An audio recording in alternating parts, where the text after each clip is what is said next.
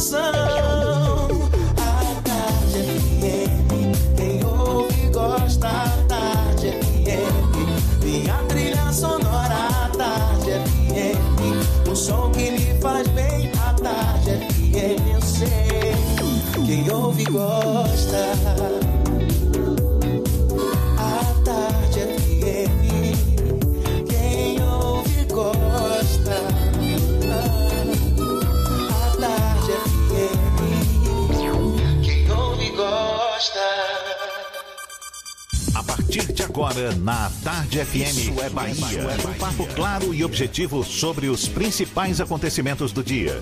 Um programa com a marca do Grupo A Tarde de Comunicação e do Bahia Notícias. Para botar tempero no começo da sua manhã. Isso é Bahia. Isso é Bahia. Apresentação: Jefferson Beltrão e Fernando Duarte. Isso é Bahia. Oferecimento Ferreira Costa. Tudo para casa, construção e decoração. Salve, salve, bom dia! Seja bem-vindo, seja bem-vinda. A partir de agora, mais um Isso é Bahia. E vamos aos assuntos que são destaque nesta terça-feira, 9 de junho de 2020. São Caetano e Itapuã passam a integrar lista de bairros com medidas mais duras para combater o avanço da Covid-19. Cabula e Lobato estão fora. Ações em bairros com restrição registram 22 mil testes e quase 4 mil diagnósticos positivos para a doença. Servidores do SUS terão unidade exclusiva de pronto atendimento para casos de coronavírus em Salvador. Prefeito nega boatos sobre reabertura de shoppings na capital. Bahia chega a 910 mortos por Covid-19. STF manda governo federal liberar dados totais do coronavírus. Prefeitura de Juazeiro proíbe fogueiras e fogos de artifício durante pandemia.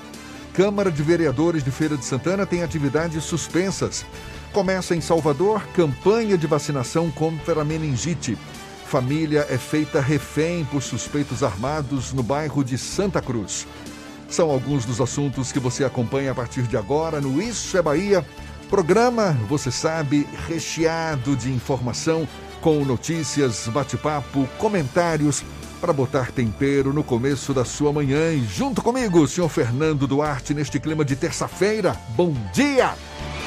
Bom dia, Jefferson. Bom dia, Paulo Roberto na operação, Rodrigo Tardio, Vanessa Correia, Fábio Bastos e Igor Barreto na produção.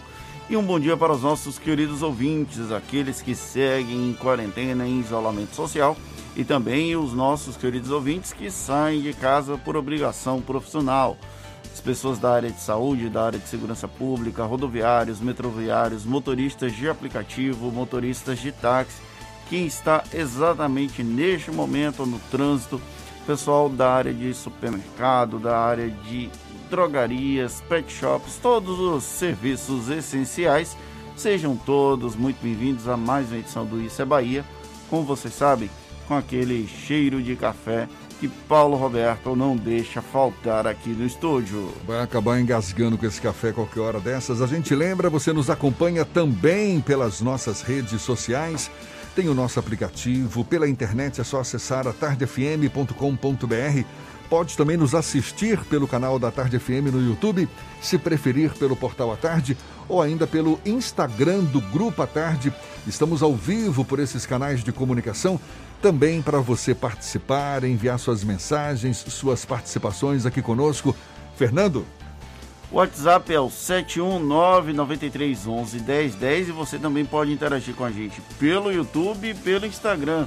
Mande a sua mensagem, participe conosco aqui no estúdio. Tudo isso e muito mais a partir de agora para você.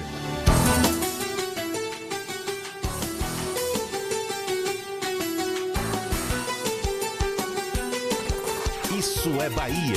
Previsão do tempo.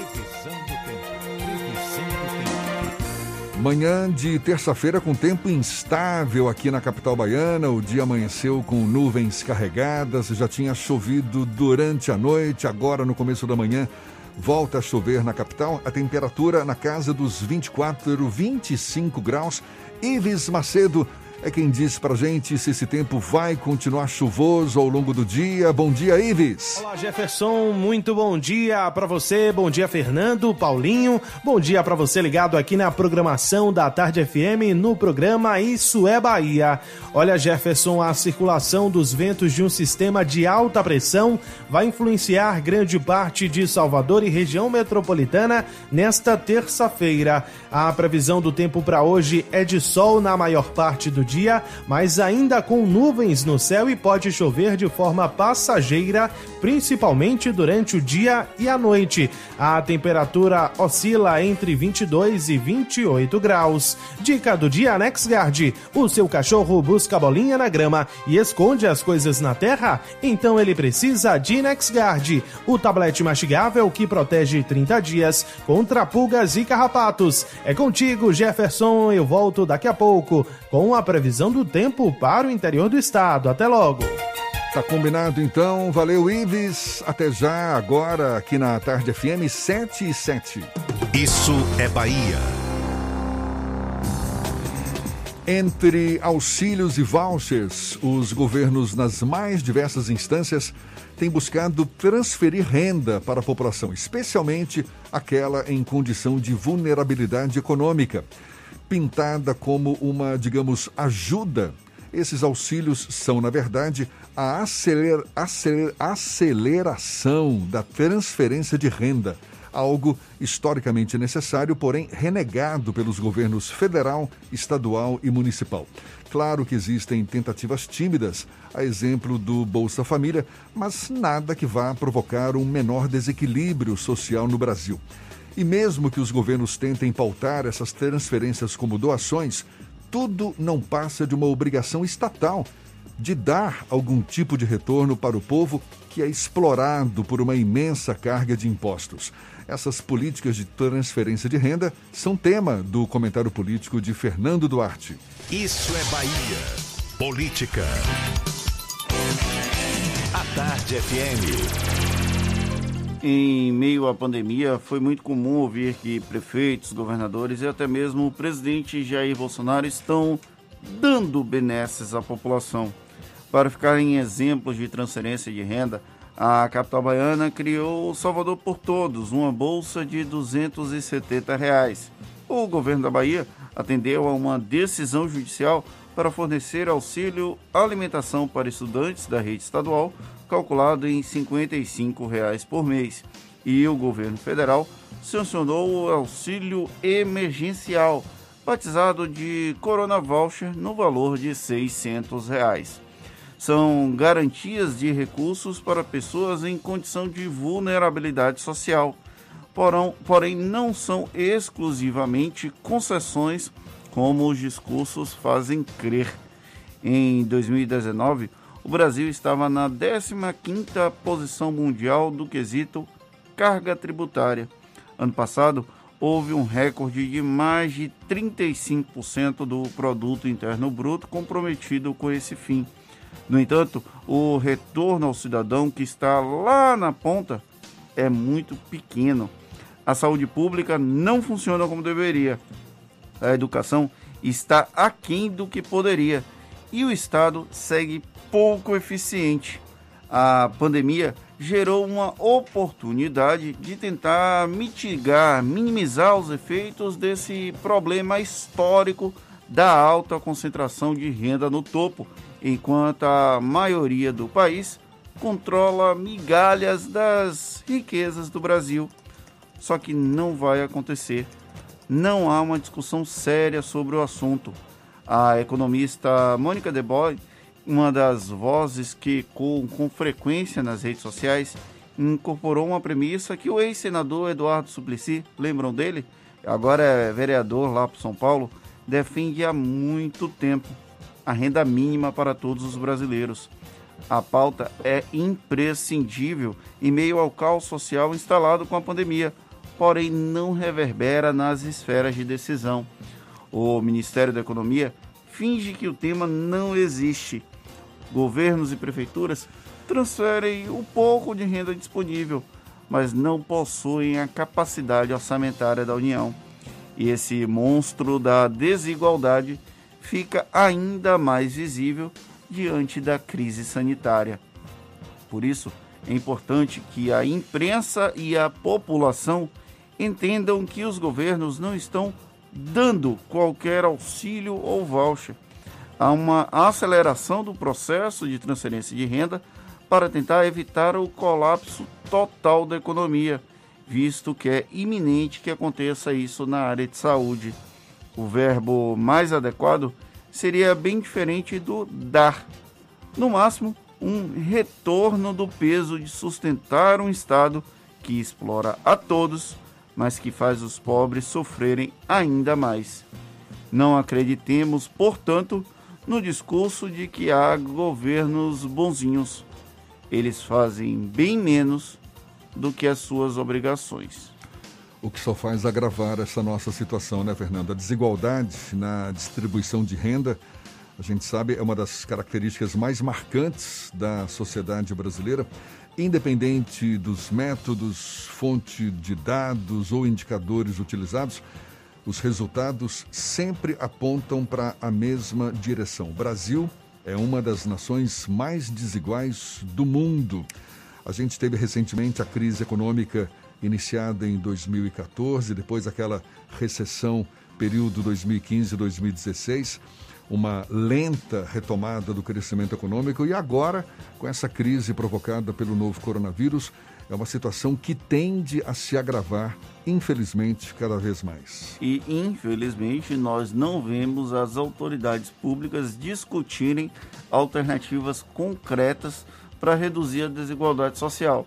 Ontem, o ministro da Economia, Paulo Guedes, foi no Congresso Nacional e anunciou uma grande mudança nesse processo de transferência de renda. Sabe qual foi? Diga. Ele resolveu mudar o nome de Bolsa Família para Renda Brasil. É, a gente percebe uma inércia, não é, no sentido de adoção de políticas que, que revertam essa situação. Infelizmente, isso não é de hoje, é um processo um histórico, histórico, não é? Mas, quem sabe. Não dá essa- para acusar, por exemplo, apenas o presidente da República ou quem quer que seja que esteja no poder hoje. É um problema de muito tempo aqui do Brasil. Agora são 7 e 12 a gente mais uma vez atualiza os números dessa pandemia aqui no estado, números cada vez mais dramáticos. A Bahia registrou ontem mais 31 mortes por Covid-19, chegou a 910 óbitos provocados pela doença. Segundo o último boletim da Secretaria Estadual da Saúde, também foi registrado, foram registrados 465 novos casos da doença, totalizando agora 28.715 pessoas infectadas. Ao todo, mais de 12 mil pacientes já se recuperaram da doença. Ainda no boletim de ontem, a CESAB informou que dos 1.977 leitos disponíveis no SUS exclusivos para coronavírus, 1.103 possuem pacientes internados, o que representa uma taxa de ocupação de 56%. No que se refere aos leitos de UTI adulto e pediátrico, dos 813 leitos exclusivos para o coronavírus, 563 possuem pacientes internados, compreendendo uma taxa de ocupação de 69%. Já no Brasil, o Ministério da Saúde divulgou que o país registrou mais 15.654 novos casos e 679 óbitos em apenas um dia. Número de casos do novo coronavírus subiu para mais de 700 mil e o total de mortes chega a 37.134. Pelo levantamento feito por jornalistas de seis veículos de comunicação do Brasil, junto às secretarias estaduais de saúde, o país registrou 849 mortes e contabilizou mais de 19 mil infectados pelo coronavírus nas últimas 24 horas. A iniciativa dos veículos é uma resposta à decisão do governo Jair Bolsonaro de restringir o acesso a dados sobre a pandemia, o que ocorreu a partir da semana passada. Conforme os dados reunidos, o Brasil soma mais de 710 mil registros de contaminação e 37.312 óbitos pela doença. Os números são completamente diferentes. A gente vai ter esse problema porque o Ministério da Saúde decidiu descentralizar, decidiu não divulgar as informações da maneira mais adequada. Ontem eles fizeram uma coletiva para anunciar a mudança na metodologia, mas não explicou muita coisa. E aí veículos de comunicação se juntaram para fazer essa tabela, para fazer esse levantamento, e o Conselho Nacional dos Secretários de Saúde também apresentou uma informação, uma reunião de dados apresentados por todas as secretarias estaduais. Esses três dados, essas, esses três levantamentos Ministério da Saúde, Conselho Nacional de Secretários de Saúde e o levantamento feito por veículos de imprensa do Sudeste. Vamos deixar claro que há um, um certo quê de preconceito regional dos veículos de comunicação. Os três tiveram dados distintos. É, a gente percebe que a sociedade está reagindo, não é? Teve esse consórcio formado por alguns dos principais veículos de comunicação do país. O próprio Supremo decidiu cobrar do governo a divulgação dos dados totais referentes ao coronavírus. E aqui na Bahia, o estado que prevê alcançar a estabilidade no avanço de, de casos da Covid-19 no fim deste mês não vai adotar a nova metodologia de divulgação de dados do Ministério da Saúde. A decisão do Ministério de divulgar apenas o número de casos notificados por dia, a gente está comentando aqui, gerou reação de vários setores da sociedade. O Ministério, só para relembrar, retirou do boletim epidemiológico aqueles dados consolidados, a exemplo do total de casos da Covid-19, e alterou o horário da atualização dos números das 18 para as 22 horas. Esse assunto é o principal destaque aqui na edição de hoje do Jornal à Tarde. A reportagem diz que a medida gerou insatisfação entre governadores, prefeitos, secretários estaduais da saúde. O governador Rui Costa afirmou que o país espera total transparência na divulgação dos dados. E prefeito ACM Neto também se manifestou, disse que isso é um crime, um absurdo, inaceitável. E ontem à noite, o Supremo determinou que o Ministério da Saúde retome a divulgação integral dos dados. Aqui na Tarde FM, agora 7 e 18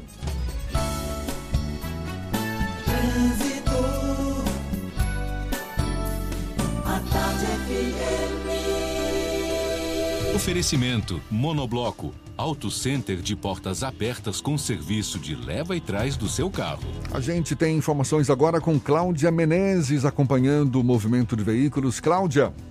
Muito bom dia para você, Jefferson. Bom dia para toda a turma do Isso é Bahia. Atenção, porque chove em alguns pontos de Salvador, também nas estradas. Então, todo cuidado é pouco para evitar acidentes. Mas eu vou falar com você que vai passar pela suburbana. Atenção também para buracos na pista e nas imediações de Itacaranha, sentido Paripe, perto de um posto de gasolina, tem um buraco enorme na via. É bom reduzir a velocidade ao passar por esse trecho da suburbana e ter atenção, claro claro. Em outro ponto, quem sai da calçada agora e pega lentidão na Avenida Engenheiro Oscar Pontes, nas imediações da Feira de São Joaquim. Envie dinheiro para contas bancárias no exterior com a Western Union. Baixe o app WU Brasil e aproveite nossas melhores tarifas. Compare, faça conta e envie com a Western Union. Volto com você, Jefferson. Obrigado, Cláudia. A Tarde FM de carona com quem ouve e gosta. São Caetano e Itapuã passam a integrar a lista de bairros com medidas mais duras para combater, combater o avanço da Covid-19 e Cabula e Lobato agora estão fora dessa lista. A gente dá os detalhes já já para você e fala também de ações em bairros com restrição aqui na capital. Registraram 22 mil testes e quase 4 mil diagnósticos positivos para a Covid-19. São 7h20 na tarde FM. Você está ouvindo Isso é Bahia. Cuidar das pessoas nunca foi tão importante. Faça o vestibular de medicina da Unime e realize seu sonho de ser médico. Venha aprender em laboratórios avançados que simulam a realidade para se tornar um profissional bem preparado. E desde o primeiro semestre, você pode participar dos campos de prática, acompanhando o atendimento a pacientes dos postos de saúde do estado. Inscreva-se para a prova até o dia 29 de junho. unime.edu.br Unime Todo dia é dia de acreditar. O mundo entrou em guerra, uma guerra difícil contra um inimigo invisível e mortal. Mas como baianos que somos, fomos à luta, com ação e união, porque toda a vida importa. Dedicamos muitas UPAs pelo estado ao coronavírus. Separamos hospitais para os atendimentos na capital e no interior. Dobramos o número de leitos, investimos em equipamentos, apoiamos nossos heróis do dia a dia, ajudamos quem mais precisa com a conta de água e vale alimentação e vimos a solidariedade chegar em todo canto. vestimos nossas máscaras, descobrimos a importância de ficar em casa. Sabemos que não está fácil, mas a guerra continua, por isso não desista. Se tiver sintomas, ligue Telecoronavírus 155. Baixe também o aplicativo Monitora Covid-19 e continue cuidando de você e dos outros. Entramos nessa guerra contra o coronavírus juntos e juntos também é que vamos vencer. Governo do Estado. Monobloco, o pneu mais barato da Bahia. 0800 111 70 80 e a hora certa. A tarde FM 7 e 22. Você sabia que na Monobloco toda a energia elétrica utilizada para consertar o seu carro é captada de placas solares? E que o óleo trocado do seu carro vai para reciclagem para ser refinado novamente? E que na Monobloco os pneus velhos deixados pelos clientes podem virar chachim, cadeira e até asfalto? Não sabia? Então se ligue. Monobloco faz tudo de mecânica e tem o pneu mais barato da Bahia. Água de Meninos, Lauro de Freitas e Abrantes. 0800 111 7080. Voltamos a apresentar Isso é Bahia.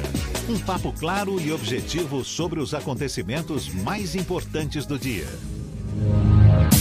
Agora 7h22, a gente segue juntos pela Tarde FM e com notícias agora da redação do portal Bahia Notícias. Lucas Arrasa, quem tem as novidades. Bom dia, Lucas.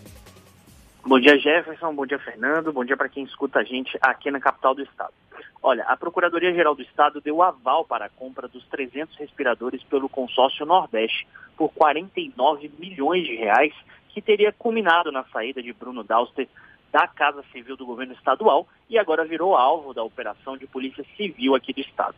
O parecer foi assinado pela procuradora Aline Azevedo e cita que o contrato de compra dos ventiladores previa a contratação de uma asseguradora de uma seguradora, desculpa, para assegurar a entrega desses equipamentos. Não há, porém, o nome da seguradora contratada nem a apólice no, docu no documento. Os respiradores nunca chegaram e só a Bahia teve um prejuízo de 10 milhões de reais com a compra fraudada. O caso da compra será investigado pelo Su Superior Tribunal de Justiça. E oito das dez cidades baianas do interior, com a maior quantidade de casos do novo coronavírus, contabilizam um número maior de doentes do que divulga a Secretaria Estadual de Saúde da Bahia. Em Feira de Santana, por exemplo, o Estado contabiliza 817 casos de Covid, enquanto a Prefeitura divulgou em boletim ontem que existem 1.025 pacientes com a doença. A situação é recorrente e demonstra inconsistência nos dados oficiais em um momento em que o Ministério da Saúde passou a recontar os números da Covid no Brasil. A principal alegação do governo federal é que exist, podiam existir menos casos do que os divulgados pelos estados até então. Além de Feira, outras cidades registram mais casos do que é contabilizado pela CESAB, a Secretaria Estadual de Saúde. São Lauro de Freitas, Camaçari, Ipiaú, Simões Filho, Candeias e Vitória da Conquista. Eu sou Lucas Arraes, falo direto da redação do Bahia Notícias para o programa Isso é Bahia. É com vocês aí no estúdio. Com a pandemia e a necessidade de isolamento social, a rotina de muitas empresas e de profissionais em todo o mundo foi e, em muitos casos, continua sendo afetada. Redução do número de funcionários e as inevitáveis demissões, por exemplo, impactam diretamente nesse processo. E uma grande pergunta é: como fazer para manter as operações das empresas de forma eficiente? É sobre esse assunto que a gente conversa agora com o diretor-geral do Instituto Capitalismo Consciente Brasil, Dário Neto, nosso convidado aqui no Issa Bahia. Seja bem-vindo. Bom dia, Dário. Bom dia. Obrigado pelo espaço. A gente que agradece, muito obrigado por aceitar o nosso convite. Dário, uma pesquisa da ABERGE, a Associação Brasileira de Comunicação Empresarial, revela que, para a maioria das empresas, os maiores desafios nessa crise do novo coronavírus são manter profissionais engajados, proteger a saúde financeira das organizações e ter capacidade de se adaptar à nova realidade. Como resolver essa equação, hein, Dário? Pois é, é um grande, é um grande desafio, né? É, você sabe que desde 1855, um terço dos anos foram anos de crise ou depressão, mas talvez nós, nós não, ve, não vemos algo parecido no Brasil desde a Grande Depressão da década de 30, né? É, e é natural que as empresas investam toda a sua atenção uh, nos metacapitais financeiros e de saúde, né? Então, era, era, esperado. mas, de fato, a gente acredita que né, aquelas organizações que estão percebendo que é importante cuidar da saúde mental do seu time, que é importante cuidar da sua cadeia de valor, aquelas que nutrirem amor e cuidado nos seus com seus fornecedores, com seus clientes, com seus colaboradores, é, como a própria tese do capitalismo consciente diz, elas vão arrancar melhor e mais rápido e vão prosperar depois disso tudo. Manter profissionais engajados é o maior desafio para 55% das empresas, para a maioria das empresas. E a gente percebe que tem havido muitas demissões. O próprio governo baixou medidas provisórias, flexibilizando não é, a relação trabalhista, suspendendo contrato, diminuindo carga de trabalho, salário. Como conseguir manter os funcionários engajados? Qual é a ciência para isso, Dário? Pois é. de fato, é, é, inevitável, inclusive a gente não pode fazer uma análise é, única para prefeito de Brasil, até porque essa, essa variação e os impactos, eles, eles, eles são absolutamente diferentes dependendo do setor que nós estamos falando. É, a gente já entrou nessa, nessa pandemia, nessa crise, é, com um desafio fiscal muito grande no Brasil. Nós já entramos com é, um dos maiores desempregos juvenis, por exemplo, do bloco do G20, é, e vamos sair com desafios bastante grandes nesse sentido. Né? O próprio é, é, Rial, presidente do, do, Santander, numa, numa, numa live com o Larry Fink, fundador do BlackRock, o maior fundo de gestão de ativos, de, de ativos financeiros do planeta, eles estavam falando como as empresas elas vão ter que atuar na criação de demanda de emprego, enquanto o governo vai ter que atuar em infraestrutura. É, essa compaixão das empresas ela vai precisar ser estrutural, né? não só circunstancial. Né? A gente teve mais de 5 bilhões de doações, filantropia é, nesse momento do Brasil, algo inédito, mas isso vai precisar ser estrutural. É, e, e, quando eu falo estrutural, eu estou falando na criação da demanda de empregos. E quando a gente fala sobre engajamento, é, de fato tem a ver com organizações que nutrem um propósito e que nutrem cuidado e amor com seus colaboradores, entendendo que cada um vai responder de maneira diferente nesse momento ao que está acontecendo. Tem pessoas que vão de fato viver momentos mais difíceis, vão ter oscilações emocionais maiores, pessoas que vão ser um pouco mais resilientes, é, mas atuar com cuidado da saúde mental dos colaboradores, ter lideranças que voltam nesse momento para o propósito das organizações, né? E ali no propósito muitas vezes está a resposta para muitas das muito daquilo que precisa ser feito nesse momento. Dário, não é contraditório você falar ao mesmo tempo de capitalismo e consciência social? Ótimo, ótimo ponto. De fato, capitalismo consciente é sobre um E, né? Não sobre um O. O capitalismo ele é um modelo econômico que é, é, é um movimento global, o capitalismo consciente, tá, pessoal? Mas ele, ele é um conceito é, que ele nasce é, com a ideia de que o, o, modelo econômico capitalista, por 200 anos, ele foi absolutamente eficaz na produção de riqueza e ele foi muito ineficaz na distribuição dessa riqueza. Né? Então, nós temos hoje 350 trilhões de dólares de ativos financeiros totais no mundo, é, 80 trilhões de dólares de PIB total em 2019 do planeta. E se a gente pegar, por exemplo, toda a Agenda 2030 das Nações Unidas, né, com aquelas aqueles 17 Objetivos do Desenvolvimento Sustentável, só com 1% eh, desse orçamento anual do planeta nós resolveríamos todos aqueles problemas, 1,15% para ser mais exato. Então a gente não tem um desafio no planeta de, de, geração de riqueza. O capitalismo ele fez isso muito bem em 200 anos, ele diminuiu o índice de pobreza é, proporcional da população em mais de 90%. A expectativa de vida das pessoas em 200 anos saltou de 30 anos para uma média de acima de 60, 70 anos, dependendo da nação que a gente está falando. Só que as desigualdades só aumentaram nesses 200 anos. Então, o capitalismo consciente é, é, um, é um jeito de fazer negócio e de investir que cuida não só do acionista, do dono do dinheiro. Ele propõe a cuidar dos fornecedores, dos funcionários, da comunidade, do meio ambiente.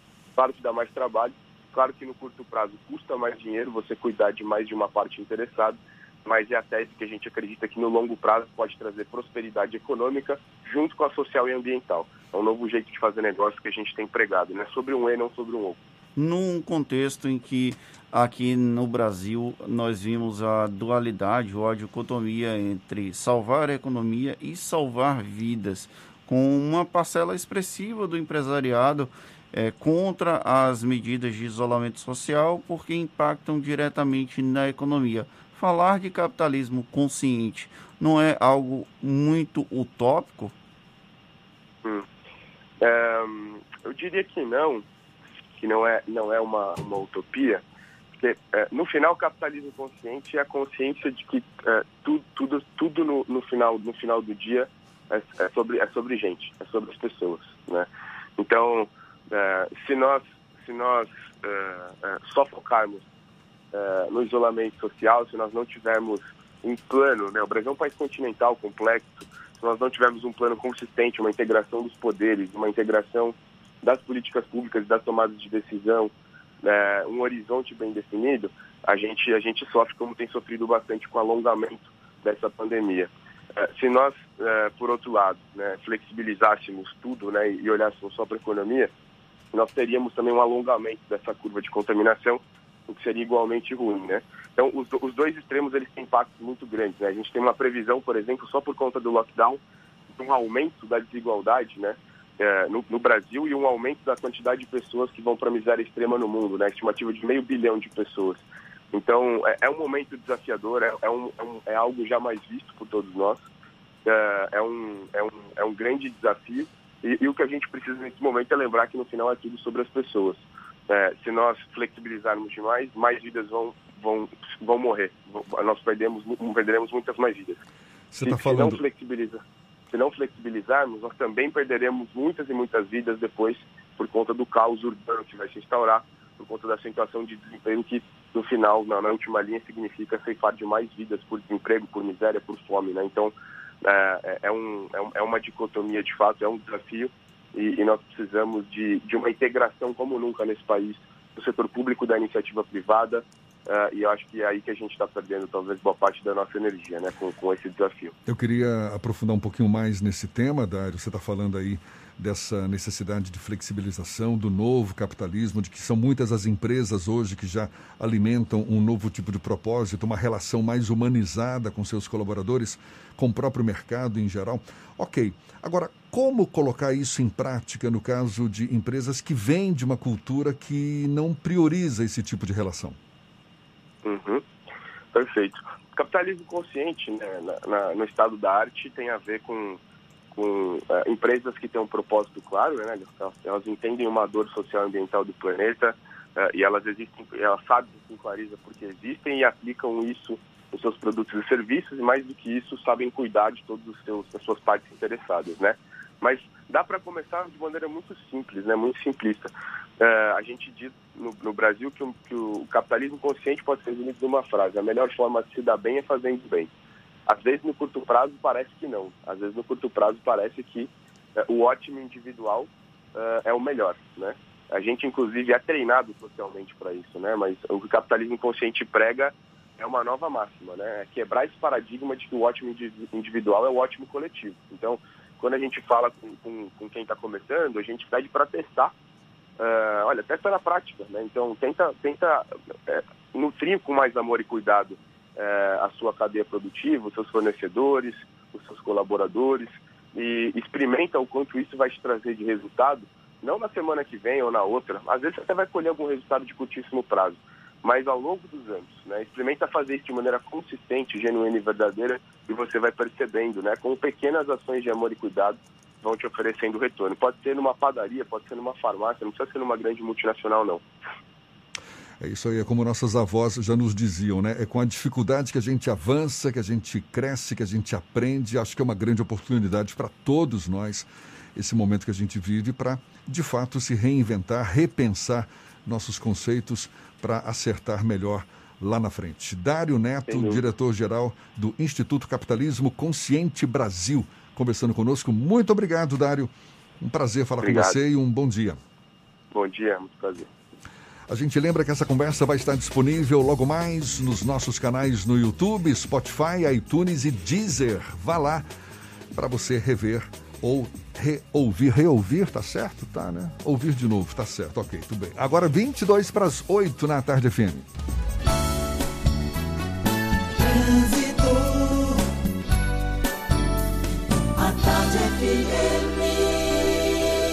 Oferecimento Monobloco. Auto Center de portas abertas com serviço de leva e trás do seu carro. A gente atualiza informações com Cláudia Menezes, de olho nos motoristas. É você, Cláudia. Oi, Jefferson. Chama atenção para os reflexos de um acidente na Avenida Paralela, sentido aeroporto, nas imediações do bairro da Paz. Tem um pouco de retenção nesse trecho da Paralela. Em outro ponto, a lentidão continua na Avenida Engenheiro Oscar Pontes, nas imediações da Feira de São Joaquim.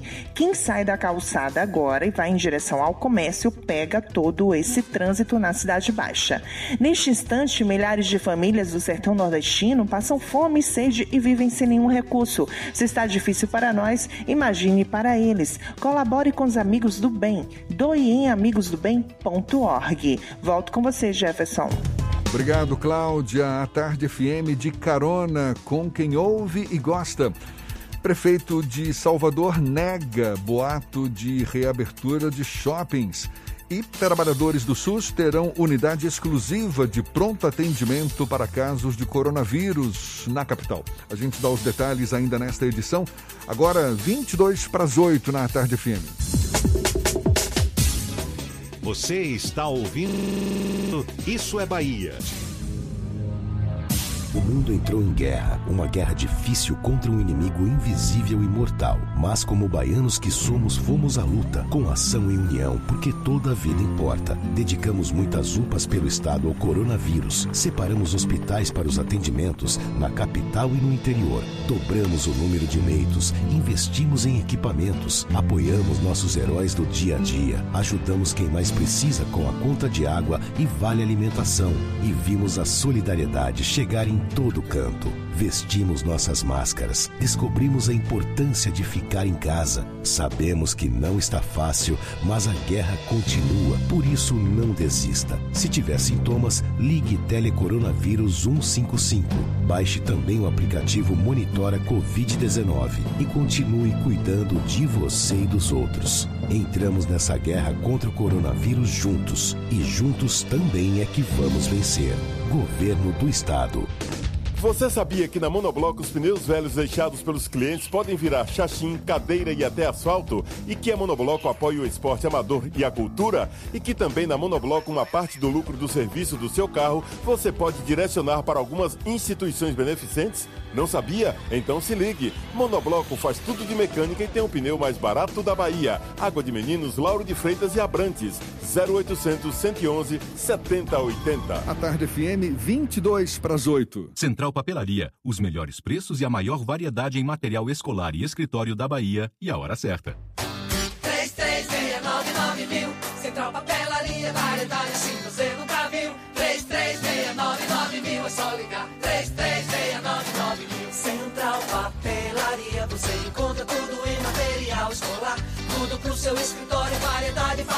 estacionar.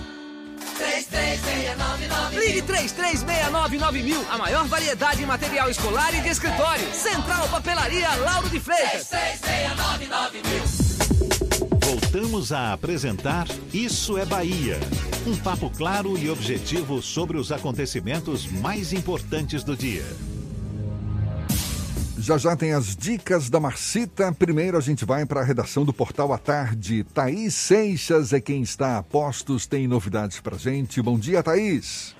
Oi, Jefferson, bom dia, uma ótima terça para vocês aí do estúdio e para os nossos ouvintes também do Isso Bahia. A comissão mista do Congresso, criada para acompanhar a crise do novo coronavírus, vai usar os dados fornecidos diretamente pelas secretarias estaduais de saúde. A decisão foi anunciada ontem pelo presidente do Senado, Davi Alcolumbre, depois de uma reunião de líderes. Com isso, o Congresso abandona a contagem do Ministério da Saúde, que mudou a forma de divulgação do número de mortes e de contaminações pela Covid-19, reunindo apenas dados das últimas 24 horas e desprezando os números totais. A comissão mista do Congresso tem o objetivo de acompanhar a situação fiscal e a execução orçamentária e financeira das medidas de emergência em saúde pelo governo federal. E aqui na Bahia, as farmácias enfrentam a escassez de um novo medicamento que promete a cura da Covid-19, a ivermectina. A substância é usada no tratamento de infecções causadas por vermes e parasitas e ganhou destaque a partir de abril, depois da divulgação de um estudo na Austrália indicando que o remédio foi capaz de conter o avanço do coronavírus.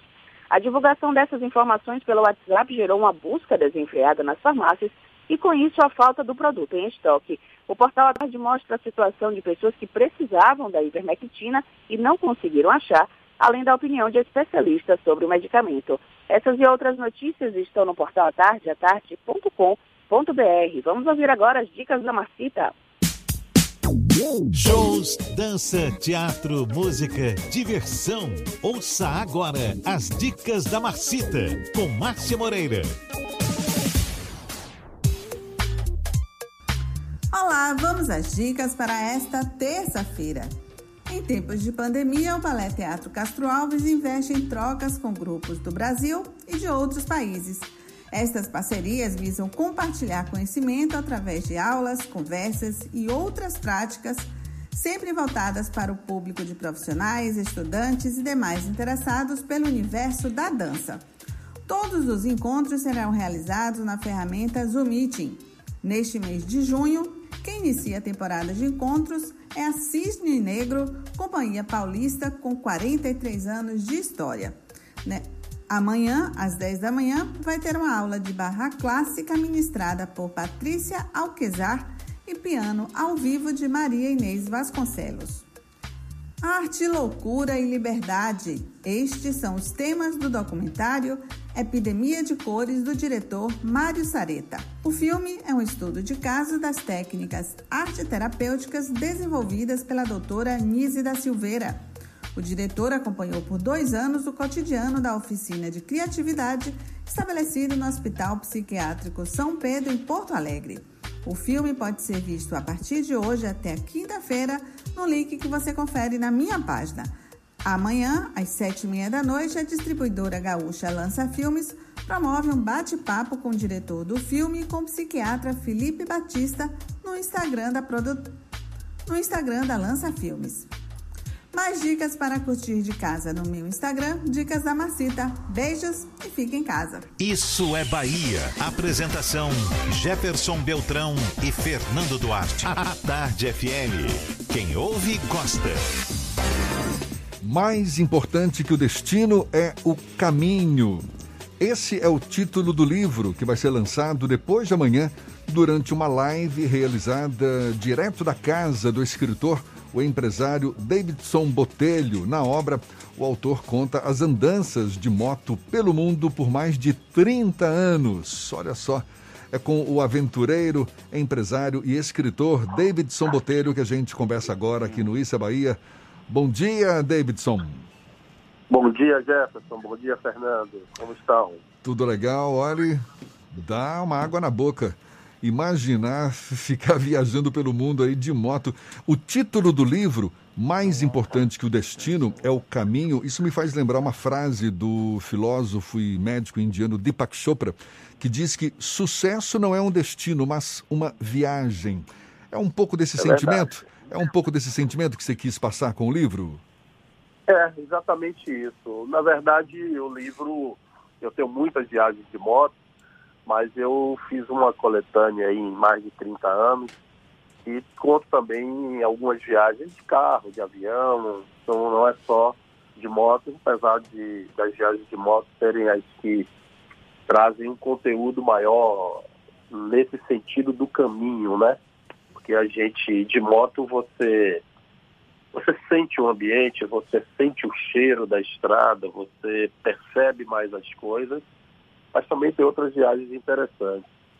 E é, o título surgiu no momento que eu fiz uma viagem e até quando eu tracei o caminho, o destino, né? E tracei a rota, é, eu vi que o conteúdo maior estava no caminho e não no, no, no destino que eu projetei, uhum. apesar de ter sido super interessante. Uma viagem que eu fiz de Salvador até Milwaukee, nos Estados Unidos, já fronteira já com, com o Canadá, no norte dos Estados Unidos. Foram 60 dias de viagem. De moto? E foram tantas histórias nessa viagem que o destino, apesar de ter sido uma coisa que a gente planejou, que, que era um evento que tinha que chegar lá, mas o destino, o, o, caminho foi tão rico que me inspirou a dar esse título. E essa viagem foi uma das de moto, não? Foi uma das de moto. Eu saí de Salvador com dois amigos, na verdade um, eu e Roberto Bandeira saímos daqui em Brasília, encontramos o Moacir Rabelo, outro amigo, e, e seguimos a América do Sul toda, 60 dias de viagem até chegarmos ao nosso destino. Mas a, o caminho foi fantástico, inúmeras histórias, apertos, risadas, é, conhecimento, um crescimento muito grande. São, são passagens, são passagens por mais de 70 países, não é isso, Davidson? É, eu conheço ah. ao longo da, da minha vida, eu conheço 74 países. Eu trabalhei 22 anos na, na aviação e mais um bom tempo também na hotelaria. E até por questões profissionais, eu, eu viajei bastante, né? Também morei em outros países e, e tive muita oportunidade graças à minha atividade profissional. E todo o tempo que eu tinha uh, de lazer, de folga ou de férias, eu também buscava viajar. Eu viajo desde os 18, 19 anos. David. Desculpa aí que eu estou um pouco. A gripe está me tomando. Não é o corona, não, mas só um pouco de gripe. Ainda bem. Davidson, como foi o processo de construção desse livro? Porque você, ao longo de 30 anos, acumulou memórias, mas só a memória deu conta de fazer esse, esse relato através de um livro?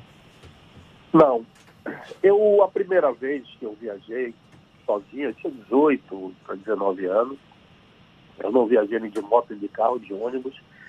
Eu comecei na hotelaria muito cedo e eu tirava férias, como todo profissional do, da hotelaria. Tira férias sempre em baixa temporada. Porque na alta temporada está trabalhando, os hotéis cheios. E eu não tinha com quem viajar, amigo, namorada, nada disso. Porque tá todo mundo estudando ou trabalhando. E na baixa temporada, março, abril, era quando eu conseguia sair. Eu fiz uma viagem, eu sempre gostei de fotografar, não significa que eu sou um bom fotógrafo, mas eu sempre gostei de fotografar e eu anotava nas fotografias todas as fotos, naquela época a gente revelava né, as fotos, e depois eu pegava aquele caderninho que você colocava as fotos ali e eu sempre anotei atrás é, tudo. É, o local, o dia, assim, como é que foi, eu fazia um relato nas minhas fotografias para eu ter uma memória. Passando um pouco mais de tempo, eu, eu comecei a andar com o gravador. Eu tenho o hábito de, de gravar. É, me habituei a gravar as coisas. Então eu andava com aquele gravador, inclusive aquele com mini cassete. Depois veio o gravador digital, aquele de bolsa digital, e depois veio o celular, que passou a ser o meu instrumento. Então, eu viajo, eu falo nessas das viagens de moto mesmo, é, a gente tem um equipamento que instala no computador, ou perdão, no, no capacete, é, o microfone, som, tudo. E ali eu posso deixar ligado e ali mesmo eu vou conversando, eu vou falando e eu vou gravando.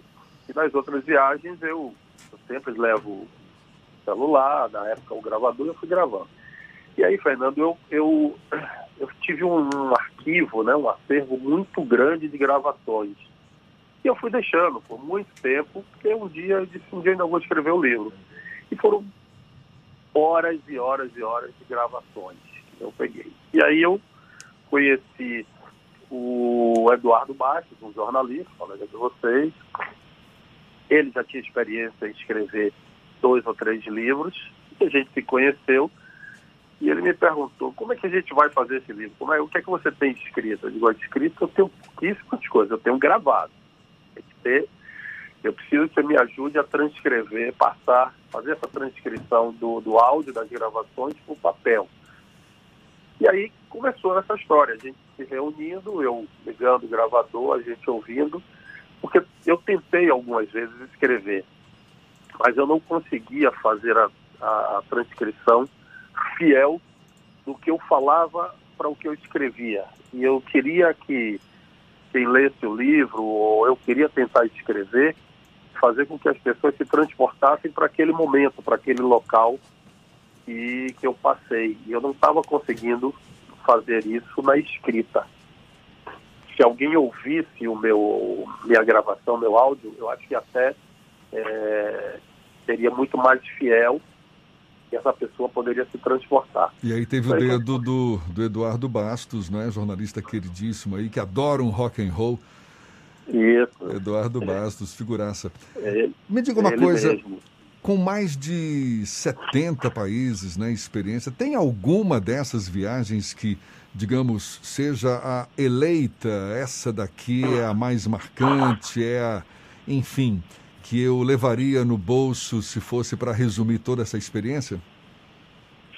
Olha, cada viagem é um filho, né? Eu diria que cada viagem é um filho. Todas são diferentes, cada uma com seu valor, com seu conteúdo. É, tem viagens que eu fiz só foram maravilhosas, tem viagens que eu fiz com meus filhos, tem viagens que eu fiz com minha família toda, tem viagens de motos. É, todas têm sua particularidade, todas têm é, seu conteúdo, seu crescimento. Mas não tem aquela que te chama mais a atenção, não? Olha, essa de moto, pelo fato do desafio da gente sair de moto do Brasil até os Estados Unidos, ela, ela tem um conteúdo assim maior é, por conta da, da aventura. Então ela se torna um pouco mais marcante e ela é a que tem maior número de páginas no livro. Mas a princípio seria seria essa viagem pela pela aventura, né? Pela pela demora, pelo tudo que a gente passou, tem tem tem tem cenas, episódios assim sobre essa viagem que são realmente marcantes, coisas que eu nunca tinha vivido. Para gente encerrar, Davidson, para você, parte dessas viagens você fez de moto, tem que ser com uma senhora dona moto, né? É, eu eu tenho uma Harley Davidson Ah. já há alguns anos, eu tenho Harley Davidson há 22 anos. Antes eu também tinha outros modelos de moto. Eu viajei sempre com motos adequadas para o tipo de viagem, né? E uma Harley Davidson não fica parte. devendo nada, né? Não, não, não. O equipamento faz parte é, da formatação de tudo. Você, senão você deixa de ter uma história para ter um caso mal contado, né? Você ficar na estrada. Certamente. é, é, os equipamentos de segurança, o próprio motocicleta, o carro revisado, segurança. Segurança é um item primordial quando você viaja de moto. E o lançamento- planejamento, E o lançamento do livro está marcado então para amanhã, aliás, aliás, depois de amanhã, né? Quinta-feira. Você vai fazer uma live direto da sua casa para, enfim, divulgar esse mais importante que o destino é o caminho no livro aí do, Exato. do aventureiro. uma live a editora, a editora, a editora Um Livro. Ela acha que deveríamos lançar nesse período de pandemia, as pessoas estão consumindo bastante livro, então ela acha que a gente deveria lançar. Eu queria fazer presencial, mas vamos fazer a live é, quinta-feira, dia 11, às 19 horas. O livro vai ser vendido por várias plataformas digitais, o Amazon.com, Mercado Livre, também no site da editora, que é um livro escrito sem ser o numeral, umlivro.com.br. É, e aí nós vamos tentar. É, é, só para finalizar, Jefferson, o livro conta as histórias da forma que eu vi, numa linguagem muito simples, leve. Não esperem um álbum de fotografias de altíssima qualidade, de altíssima qualidade, porque não é o objetivo, até porque muitas fotografias eu tirei de celular, de outra forma, é apenas para registrar aquele acontecimento. Então tem muita foto também, é, com o objetivo de registrar e contar as histórias da forma que eu vi e dando muitas dicas, não só de viagem, como coisas que eu vi pelo mundo afora que poderiam ser introduzidos, trazidos para a nossa sociedade, coisas que eu escrevi, mandei para deputados, prefeitos, secretários, experiências de coisas que eu, que eu presenciei e achava que poderia ser de grande valia para a nossa cidade ou para a nossa sociedade. Valeu. Essa é a ótica de quando eu viajo. Tá certo, valeu, parabéns, o aventureiro aí, empresário, também escritor Davidson Botelho, com esse livro. Mais importante que o destino é o caminho. Muito obrigado, Davidson. Sucesso para você. obrigado. Um abraço para você e para o Fernando. Forte abraço. Tá, muito obrigado, bom dia para você. A gente lembra que esse papo também vai estar nas nossas plataformas no YouTube, Spotify, iTunes e Deezer, agora 7h56. Isso é Bahia. Economia. A Tarde FM. Bom dia, Jefferson. Bom dia, Fernando. Bom dia, queridos ouvintes da rádio A Tarde FM. Ontem o índice Ibovespa fechou em alta de 3,18% a 97.600 pontos, por conta do otimismo do mercado com a possível recuperação em V da economia. A injeção de dinheiro pelos bancos centrais e a retomada das atividades em vários países reforçam a expectativa. Enquanto o dólar fechou com forte queda de 2,66% a R$ 4,85, com o Banco Central que vendeu mais 10 mil contratos de swap cambial. E para hoje, o foco do investidor fica na divulgação do PIB da zona do euro e a prévia do Índice Geral de Preços do Mercado, o IGPM. Eu sou Nicolau Eloy, sócio da BP Money, a nova plataforma educacional da BP Investimentos.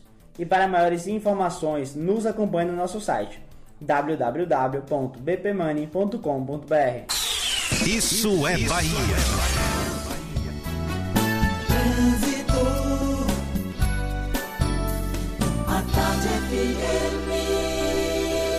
Oferecimento Monobloco, Auto Center de portas abertas com serviço de leva e trás do seu carro.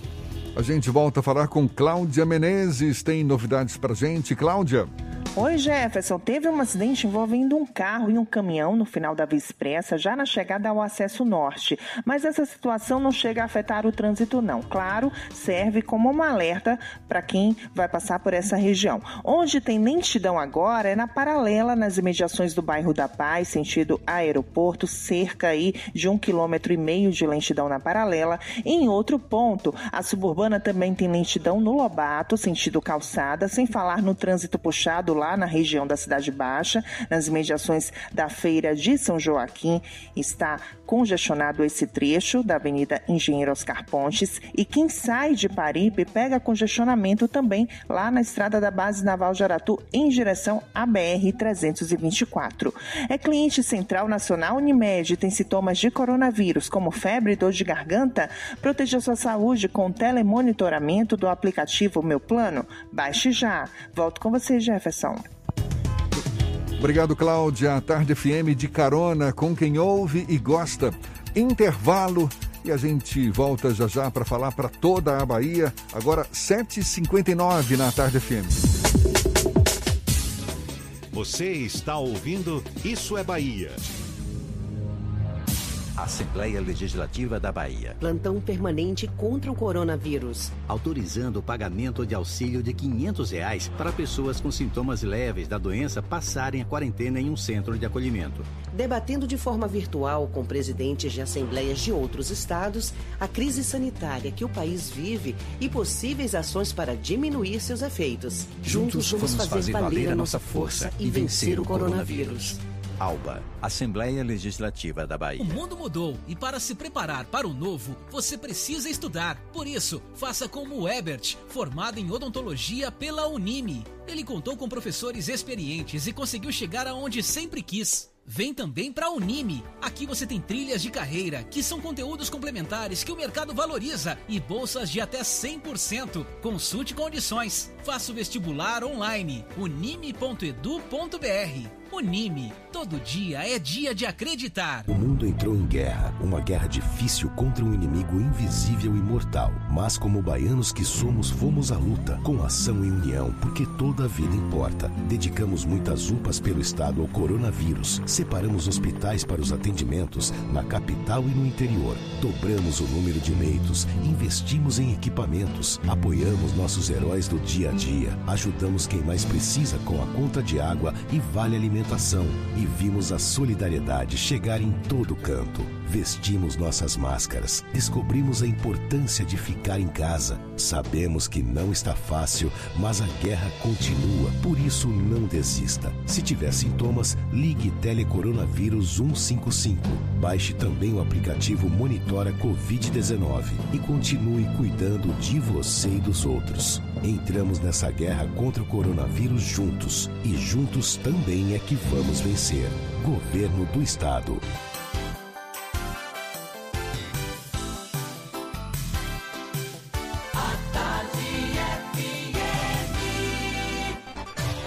Atenção, emissoras afiliadas à Tarde FM. Em 5 segundos, isso é Bahia para todo o estado.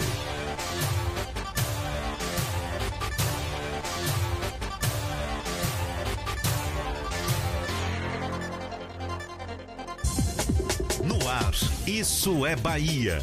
Informação com a marca do Grupo A Tarde e do Bahia Notícias. Política, segurança, saúde, cidadania. Isso é Bahia. Apresentação: Jefferson Beltrão e Fernando Duarte. A Tarde FM. Quem ouve, gosta. Salve, salve, bom dia! Seja bem-vindo, seja bem-vinda. A partir de agora, Isso é Bahia em rede com emissoras de todas as regiões do estado. E vamos aos assuntos que são destaque nesta terça-feira, 9 de junho de 2020. São Caetano e Itapuã passam a integrar lista de bairros com medidas mais duras para combater o avanço da Covid-19. Cabula e Lobato estão fora. Servidores do SUS terão unidade exclusiva de pronto atendimento para casos de coronavírus em Salvador. Prefeito nega boatos sobre reabertura de shoppings na capital. Bahia chega a 910 mortos por Covid-19. STF manda governo federal liberar dados totais do coronavírus. Prefeitura de Juazeiro proíbe fogueiras e fogos de artifícios durante pandemia. Câmara de Vereadores de Feira de Santana tem atividades suspensas. Começa em Salvador campanha de vacinação contra meningite. Família é feita refém por suspeitos armados no bairro de Santa Cruz, na capital. Isso é Bahia, programa recheado de informação. Temos aqui notícias, bate-papo, comentários, tudo para botar tempero no começo da sua manhã. E junto comigo, senhor Fernando Duarte. Bom dia! Bom dia, Jefferson. Bom dia, Paulo Roberto na operação, Rodrigo Tardio, Vanessa Correia, Fábio Bastos e Igor Barreto na produção. E um bom dia para as nossas queridas emissoras parceiras e afiliadas, a Líder FM de Irecê, Cidade FM de Luiz Eduardo Magalhães, Itapuí FM de Tororó, Eldorado FM de Teixeira de Freitas, RB Líder FM de Rui Barbosa, Serrana Líder FM de Jacobina, Baiana FM de Itaberaba, 93 FM de Jequié, Interativa FM de Itabuna, Ativa FM de Eunápolis e Cultura FM de Paulo Afonso. Sejam todos muito bem-vindos a mais uma edição do Isso é Bahia. A gente lembra, você nos acompanha também pelas nossas redes sociais. Tem o nosso aplicativo à sua disposição. Pela internet é só acessar atardefm.com.br. Pode também nos acompanhar pelo canal da Tarde FM no YouTube, se preferir pelo portal à tarde. E estamos ao vivo também pelo Instagram do Grupo à Tarde. São os nossos canais de comunicação à sua disposição para também participar, enviar suas mensagens, marcar presença. Lembra aí, Fernando. O WhatsApp é o 71993111010 e você também pode interagir com a gente pelo YouTube e pelo Instagram. Mande a sua mensagem, participe conosco aqui no estúdio. Tudo isso e muito mais a partir de agora para você.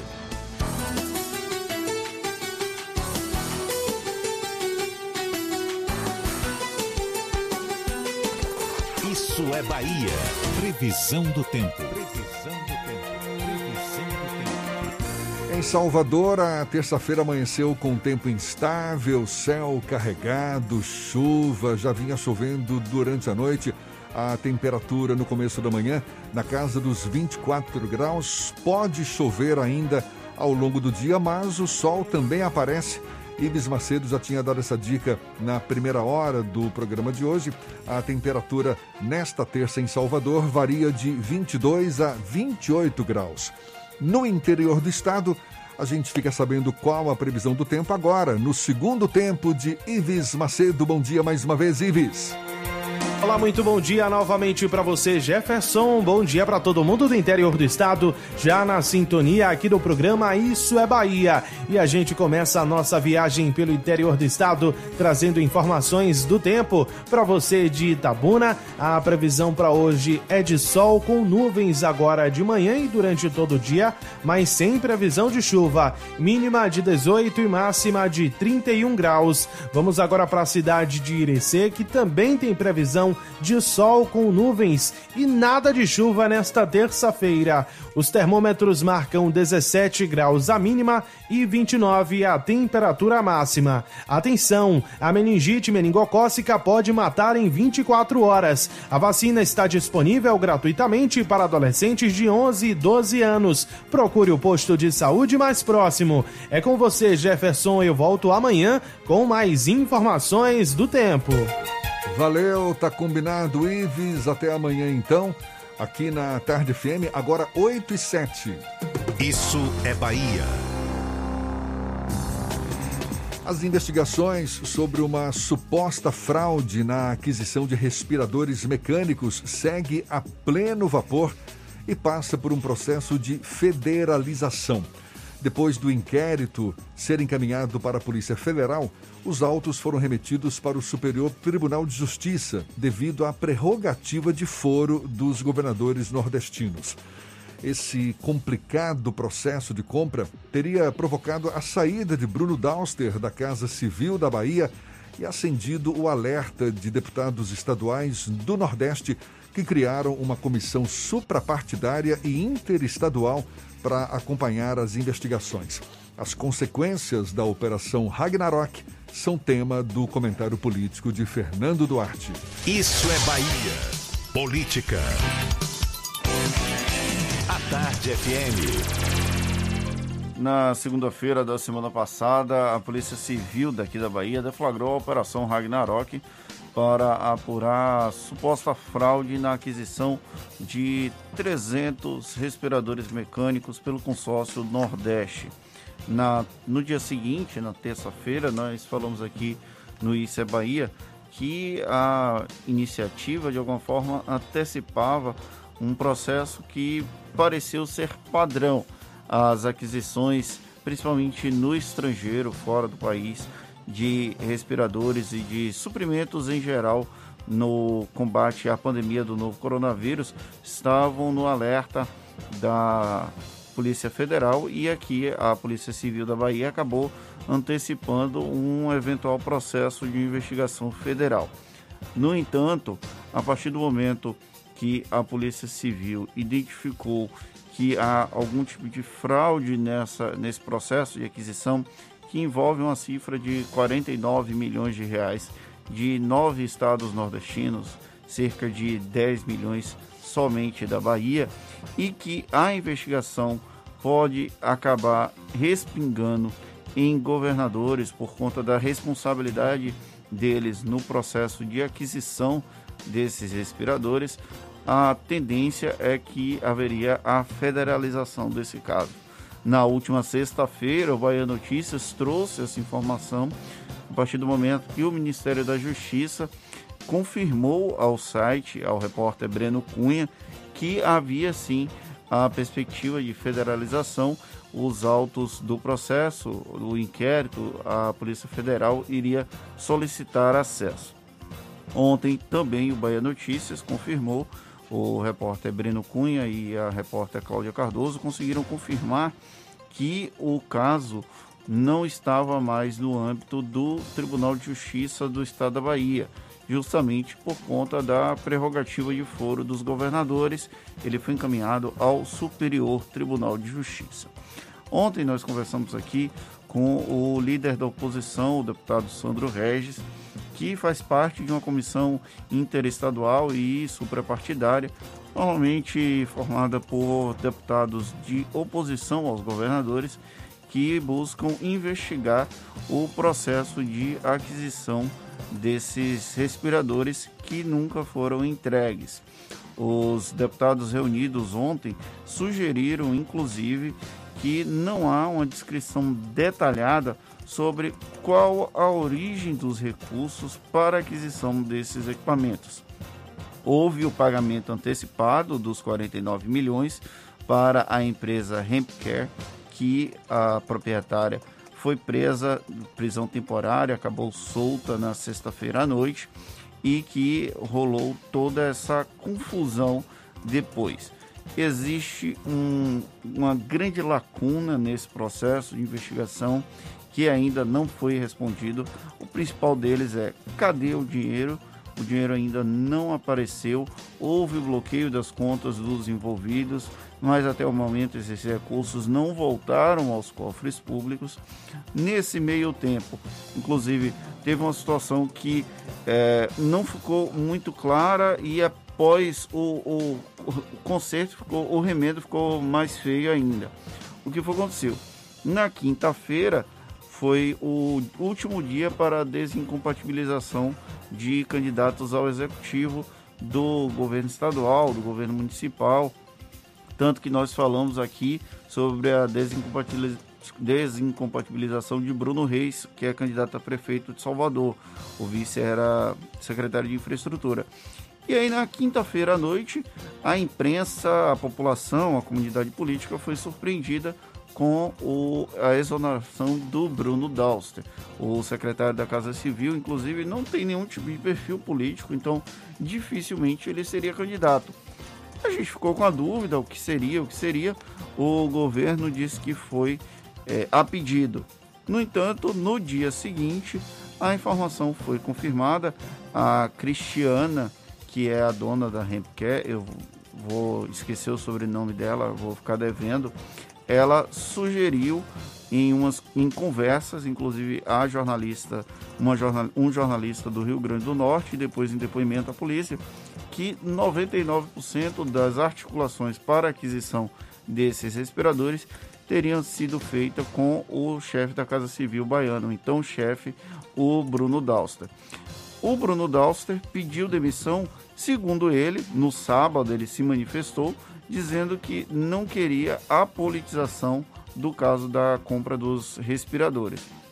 No entanto, a partir do momento que ele pede demissão do cargo na Casa Civil, sem justificativa alguma, alegando razões pessoais, e na sequência existe essa citação dele, a politização vai acontecer, quer Bruno Dauster queira, quer não.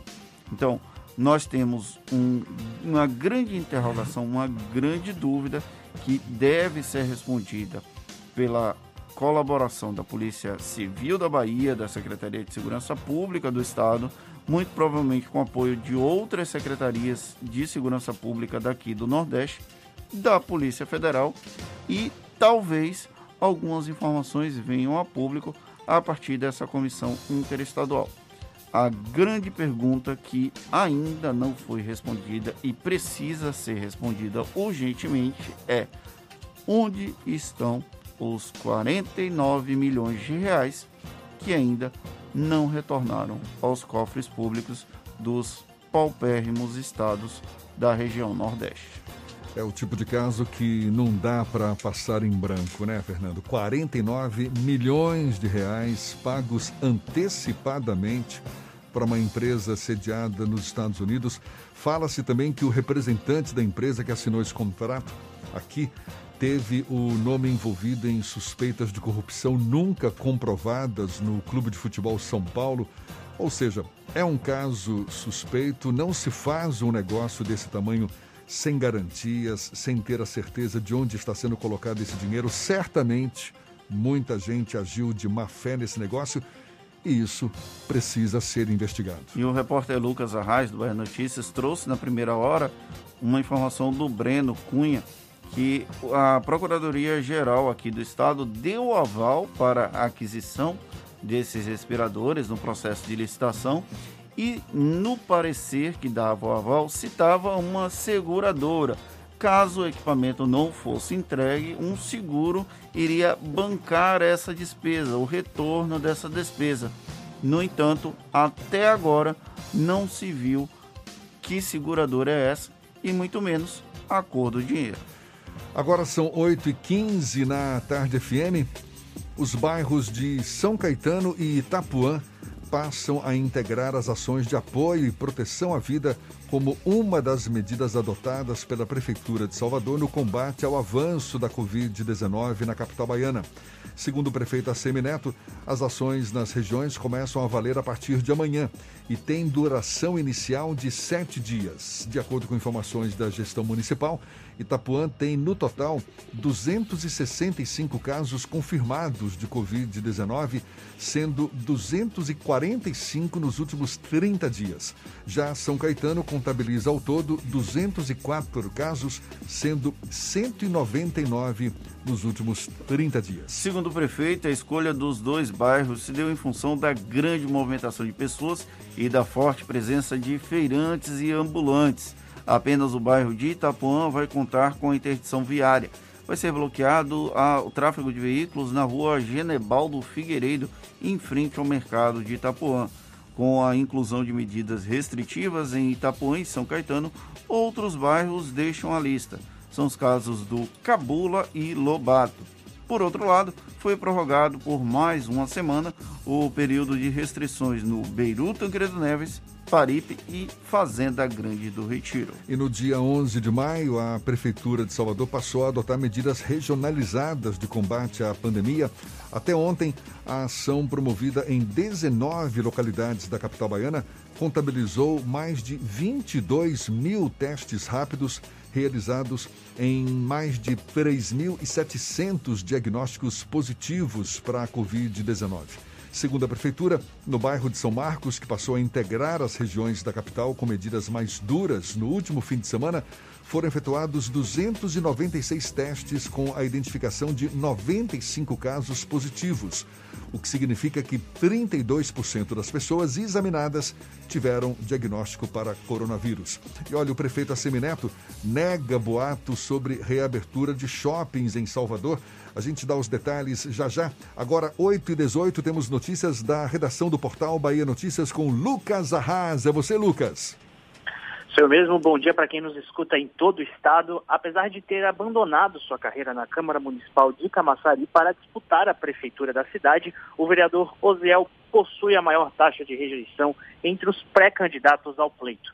Um levantamento feito pelo Paraná Pesquisas mostra que 57,6% dos eleitores da cidade não votariam em Osiel de jeito nenhum. Feita em parceria com Bahia Notícias, a pesquisa ouviu 680 pessoas com idades a partir de 16 anos, de quarta a sábado. O resultado também aponta que Ivoneide Caetano, mulher do ex-prefeito Caetano, é a segunda mais rejeitada, descartada por 48% dos eleitores. Ela é seguida por Fábio Lima, do PP, que é voto impensável para 43,4%. O atual prefeito da cidade, favorito à reeleição, segundo pesquisa, Elinaldo é o menos rejeitado, com 33,8% dos eleitores que dizem que não votariam nele em hipótese nenhuma. E o Tribunal de Justiça da Bahia irá antecipar o pagamento do abono pecuniário e adicional relativo às férias do primeiro e segundo período de 2020. Justificativa dada pela Corte foi salvaguardar, salvaguardar o direito dos magistrados em meio a uma situação de diminuição de renda familiar no momento de crise. O adiamento do pagamento se antecipa às dificuldades orçamentárias do Estado e à queda de arrecadação de receitas em decorrência da pandemia do novo coronavírus. O pagamento feito para os trabalhadores do Tribunal de Justiça será dividido em sete parcelas, sendo a primeira paga em junho desse ano. Eu sou Lucas Arraes, falo direto da redação do Bahia Notícias para o programa Isso é Bahia. É com vocês aí do estúdio.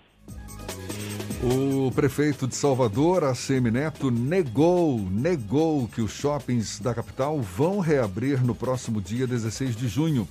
Durante lives, durante live pelas redes sociais, Neto disse que não há data para retorno às atividades. Os estabelecimentos da cidade seguem habilitados para vendas online e entrega das mercadorias em modelo drive-thru.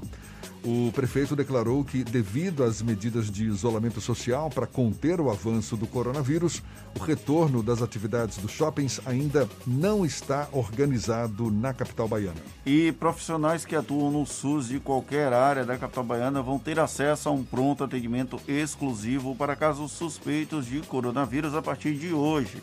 A unidade vai funcionar todos os dias da semana na antiga Faculdade Rui Barbosa, ali no Rio Vermelho, das 8 da manhã às 8 da noite, por demanda espontânea. Para atendimento, o profissional deve apresentar crachá do local de trabalho.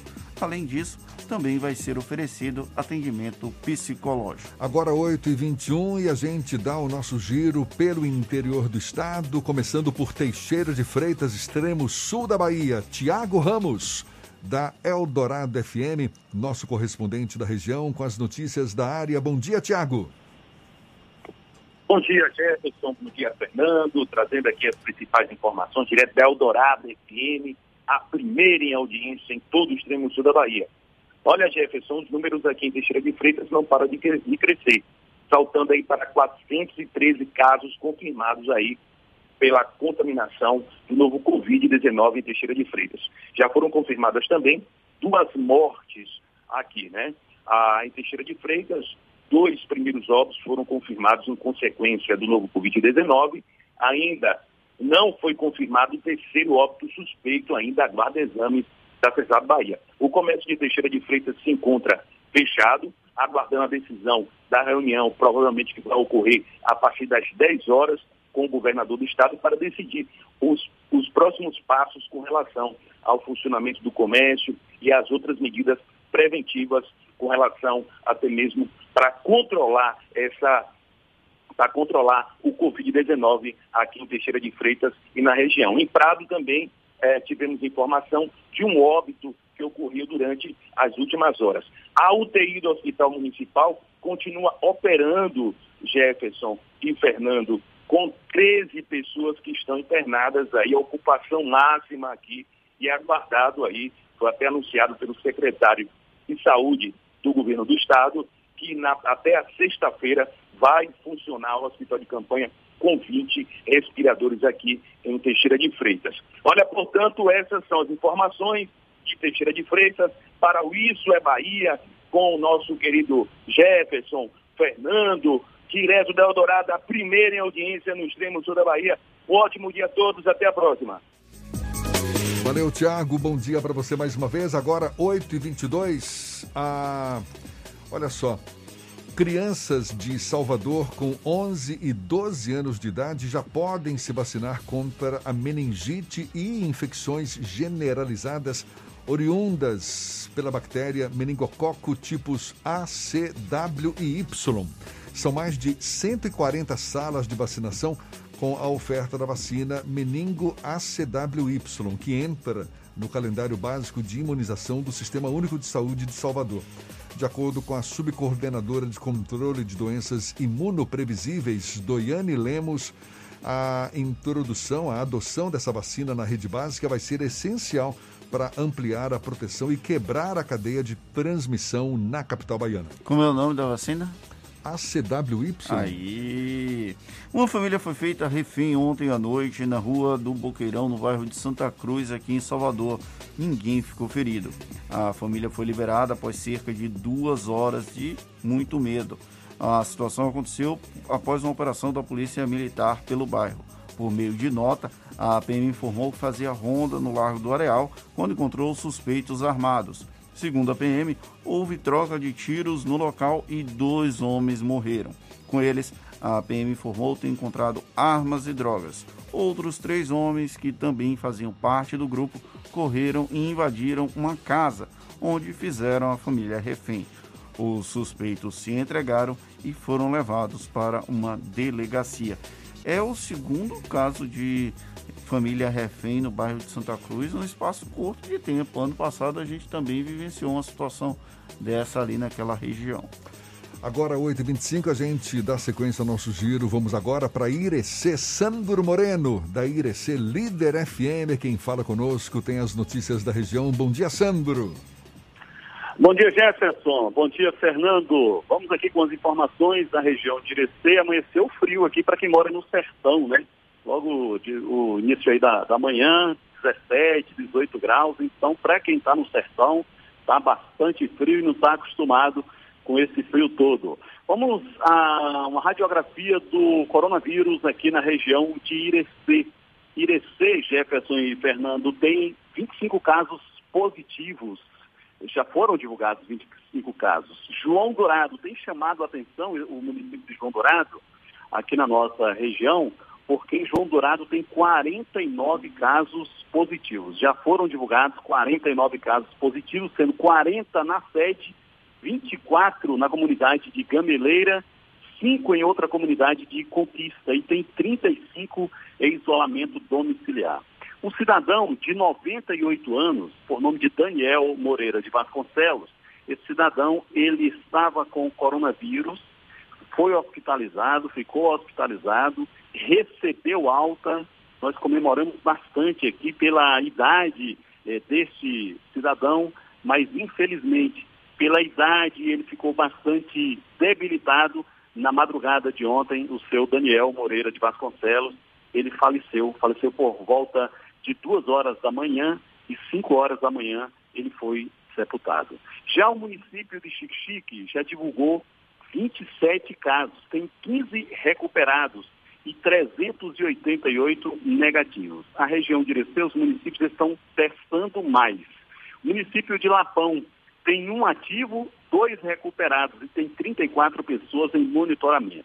Já o município de Cafarnaum divulgou aí dois casos, tem um recuperado, Cafarnaum colocou no seu boletim que tem 233 pessoas em monitoramento. Jefferson e Fernando, muita gente veio para a região de Irecê nesses últimos dias, né? De, de outras regiões, eles são daqui da região de Irecê, eles estavam fora, mas vieram para aqui e acredito que por conta dessa situação os casos de coronavírus também aumentaram na, na região. Os filhos sempre retornam à casa e a gente tem recebido muito bem. O que nós temos pedido aqui para essas pessoas é que para quando retornar, chegar aqui na região de Irecê, ficar de quarentena, obedecer, ficar por um período dentro de casa. O município de Presidente Dutra já divulgou 10 casos positivos, sendo que 6 recuperados e tem 15 monitorados. Já a Canarana tem 16 casos confirmados, tem um internado, 18 em isolamento e 3 aguardando o teste do LACEN. E presente, eh, o, tem melhor, São Gabriel, 3 casos positivos, 37 negativos, 54 pessoas estão em monitoramento e um aguardando o teste do LACEN. São algumas das informações da região de Irecê. Sandro Moreno, do Grupo J Civineiro Comunicação, para o programa Isso é Bahia. E a Prefeitura de Juazeiro, no norte da, da, da, Bahia, proibiu a queima de fogos e fogueiras tão comuns né, nesse período junino em todo o estado. Essa medida foi adotada como forma preventiva para proteger a população das doenças respiratórias e não encher, não lotar os hospitais em decorrência da fumaça. A determinação vale ainda para a venda de fogos, fogos de artifício. Está proibida a venda. Quem descumprir o decreto pode pagar multa que varia. Opa! É a fumaça da fogueira. É, por favor. Complete aí, pode pagar uma multa de quanto? A multa de entre 133 reais a 1.330 reais. Ou seja, alerta, não pode fogueira nem queima de fogos em Juazeiro, no norte da Bahia. E a Câmara Municipal de Feira de Santana anunciou ontem que vai suspender as atividades, inicialmente até a próxima segunda-feira. A medida é para evitar a disseminação da Covid-19. Na última semana, cinco pessoas, entre vereadores e funcionários, tiveram diagnóstico positivo para o novo coronavírus. Sessões ordinárias que seriam realizadas entre hoje e amanhã e também no dia 15 de junho foram canceladas. Apenas setores administrativos da Câmara estão autorizados a funcionar. E a gente vai agora para onde? Para Itaberaba. Sérgio Mascarenhas, da Baiana FM. É quem fala conosco. Bom dia, Sérgio. Muito bom dia, Jefferson Beltrão, Fernando Duarte, ouvintes do Isso é Bahia, para todo o estado acompanhando a nossa programação. A Prefeitura de Itaberaba entregou ontem para a Secretaria de Saúde do município uma UTI móvel equipada para atender aos pacientes em estado grave. A nova ambulância foi entregue pelo prefeito Ricardo Mascarenhas em ato realizado na sede da Prefeitura. O investimento na aquisição da UTI foi de 350 mil reais. No ato de entrega estiveram presentes o prefeito, a vice-prefeita Maria José do PSD, o secretário de Saúde João Rodrigues, o presidente da Câmara Bodinho Neto, acompanhado dos vereadores que formam a bancada de sustentação da administração de Ricardo Mascarenhas no Poder Legislativo Municipal.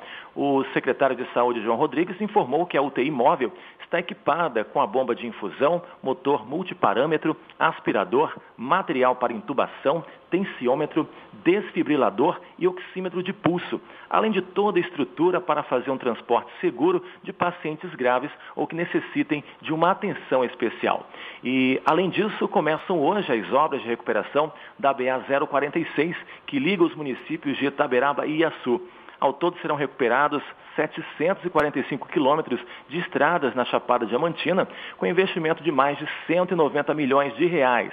Além do trecho que liga Itaberaba e Iaçu, serão reformados também a BA 245, que liga Iaçu ao entroncamento da BA 142, passando por Itaitê a BA 142, do entroncamento da BR 242 até o distrito de Sussuarana, que passa por Andaraí, Mucugê e Barra da Estiva, e a BA 148, do entroncamento da BR 242 até Rio de Contas, passando por Abaíra.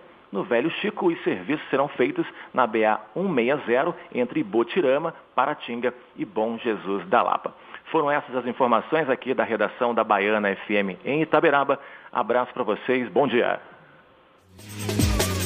Notícias que a gente divulgou na primeira hora do programa de hoje, que a gente destaca mais uma vez agora para nossos ouvintes no interior do estado. A Bahia registrou mais 31 mortes por Covid-19 e chegou agora a 910 óbitos provocados pela doença. Dados da Secretaria Estadual da Saúde revelam que também surgiram 465 novos casos de Covid-19, agora com um total de mais de 28.700 infectados. Mais de 12 mil pacientes já se recuperaram da doença. Ainda de acordo com a CESAB, dos 1.977 leitos disponíveis do SUS exclusivos para coronavírus, pouco mais de 1.100 possuem pacientes internados. Isso é uma taxa de ocupação de 56%. Em relação aos leitos de UTI adulto e pediátrico, a taxa de ocupação é de 69%. No Brasil, o Ministério da Saúde divulgou que o país teve mais de 15.600 novos casos e 679 óbitos em um dia. O número de casos do novo coronavírus subiu para mais de 700 mil e o total de mortes passa dos 37 mil pelo levantamento feito por jornalistas de seis veículos de comunicação do Brasil, junto às secretarias estaduais da saúde, o país teve 849 novas mortes e contabilizou mais de 19 mil infectados pelo coronavírus de anteontem para ontem. Essa iniciativa dos veículos é uma resposta à decisão do governo Jair Bolsonaro de restringir o acesso a dados sobre a pandemia, o que ocorre desde a semana passada e vem recebendo grandes críticas da sociedade civil de um modo geral. Agora, 25 minutos para as 9 horas, a gente faz um intervalo e volta já já. Você está ouvindo Isso é Bahia.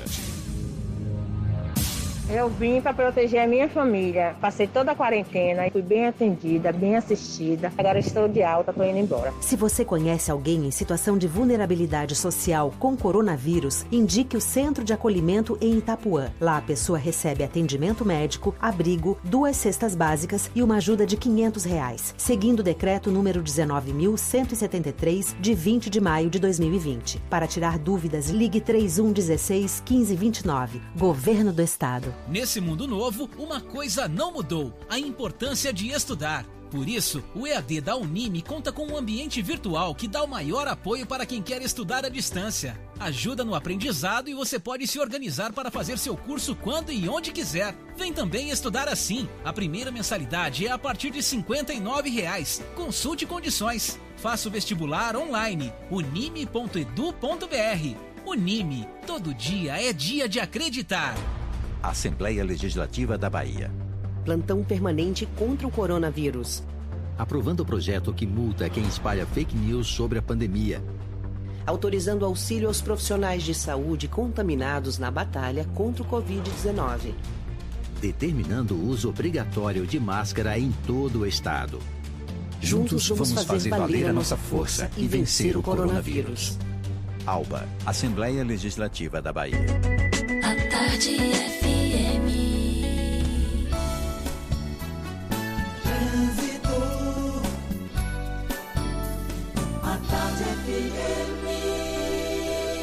Oferecimento Monobloco, Auto Center de portas abertas com serviço de leva e trás do seu carro. Cláudia Menezes tem novidades pra gente. Cláudia. Estou de volta, Jefferson, e ainda tem lentidão na paralela nas imediações do bairro da Paz, sentido aeroporto, por causa de um acidente. Aparentemente, um acidente grave envolvendo dois veículos. Uma equipe médica foi deslocada para prestar atendimento. Tem mais de dois quilômetros de lentidão nesse trecho da paralela para quem vai em direção à região do aeroporto. Dica do dia NexGard. Para seu cachorro não virar banquete de pulgas e carrapatos, proteja ele com NexGard. Ele tem um delicioso sabor de carne e protege 30 dias contra estes parasitas. Volto contigo, Jefferson. A Tarde FM de carona com quem ouve e gosta.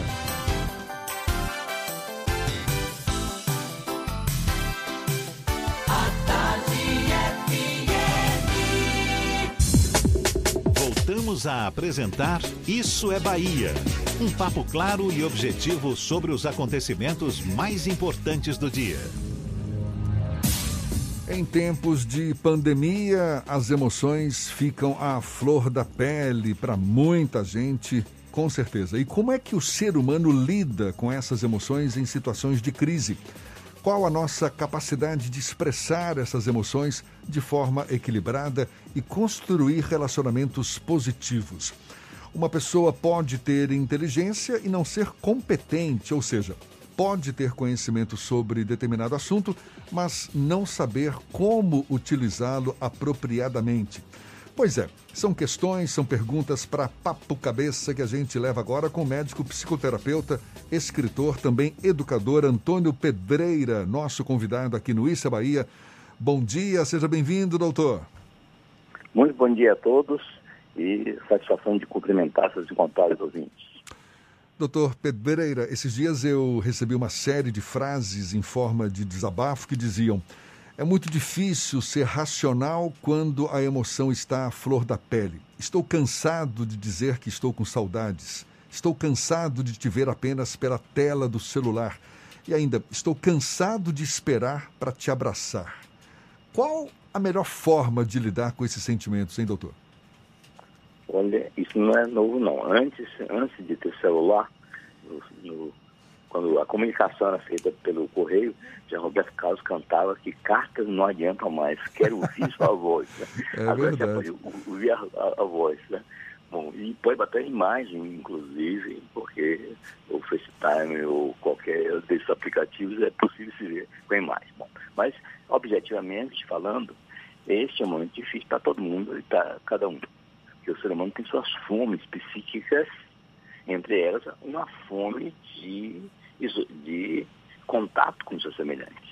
O ser humano é um ser gregário, então ele quer tocar, ser tocado, quer ver e ser visto, e de repente é muito bacana que a pessoa, ah, ao estruturar seu tempo, ache um tempo para se frequentar, se isolar, ficar consigo mesmo. Ter que ficar é outra coisa totalmente diferente. Então é fato de que ninguém está preparado muito para um tempo tão prolongado de um isolamento social. É preciso que a pessoa tenha uma, uma certa eh, inteligência emocional para poder fazer frente a essas vicissitudes todas.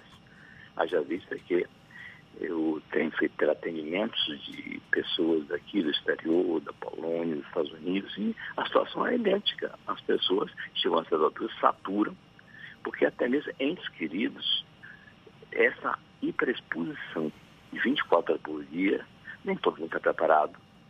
Vamos convir. né? Pois é. Então, vamos dizer, uma pessoa que é casada, mas tem uma profissão, sai para trabalhar quando volta, o ente querido está esperando e janta junto, e conversam, vê televisão junto, de repente agora são 24 horas que não querem juntos. Então isso é preciso muita competência emocional Pois é, o senhor tocou num ponto que é crucial. Já há muito tempo não é, que se fala em inteligência emocional, exatamente essa nossa capacidade de lidar com situações de crise, com a adversidade, sem perder o equilíbrio. Como é que se desenvolve a inteligência emocional? A boa notícia é que isso não é uma coisa genética, não. Isso é, treina, se aprende. É diferente da, do QI, o quociente intelectual, que no, no século passado, como é, se descobriu de que é, por fazer testes, sabia que uma pessoa que tivesse uma boa inteligência lógica, matemática ou linguística já estaria fadada ao sucesso na escola e a própria escola valorizava muito esses estudantes.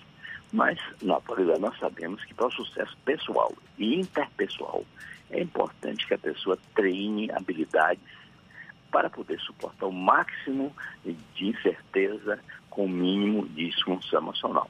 Tem um nomezinho que hoje já se utiliza muito e que traduz isso, chama-se resiliência. É como se fosse aquela coisa da borracha que você, a borracha de, de apagar que seu filho tem, ou que o escolar utiliza. Você dobra até certa altura e quando solta, volta ao normal. Isso seria a propriedade física dessa matéria elástica desde que não ultrapasse o limite da elasticidade, ela volta a vida inteira. Por exemplo, nós humanos somos mais ou menos parecidos. Nós temos uma capacidade incrível de resiliência que nós não desconhecemos. Só que isso não é uma, uma dádiva do céu, não é um, uma coisa que veio para a genética. Se você treinar desde cedo.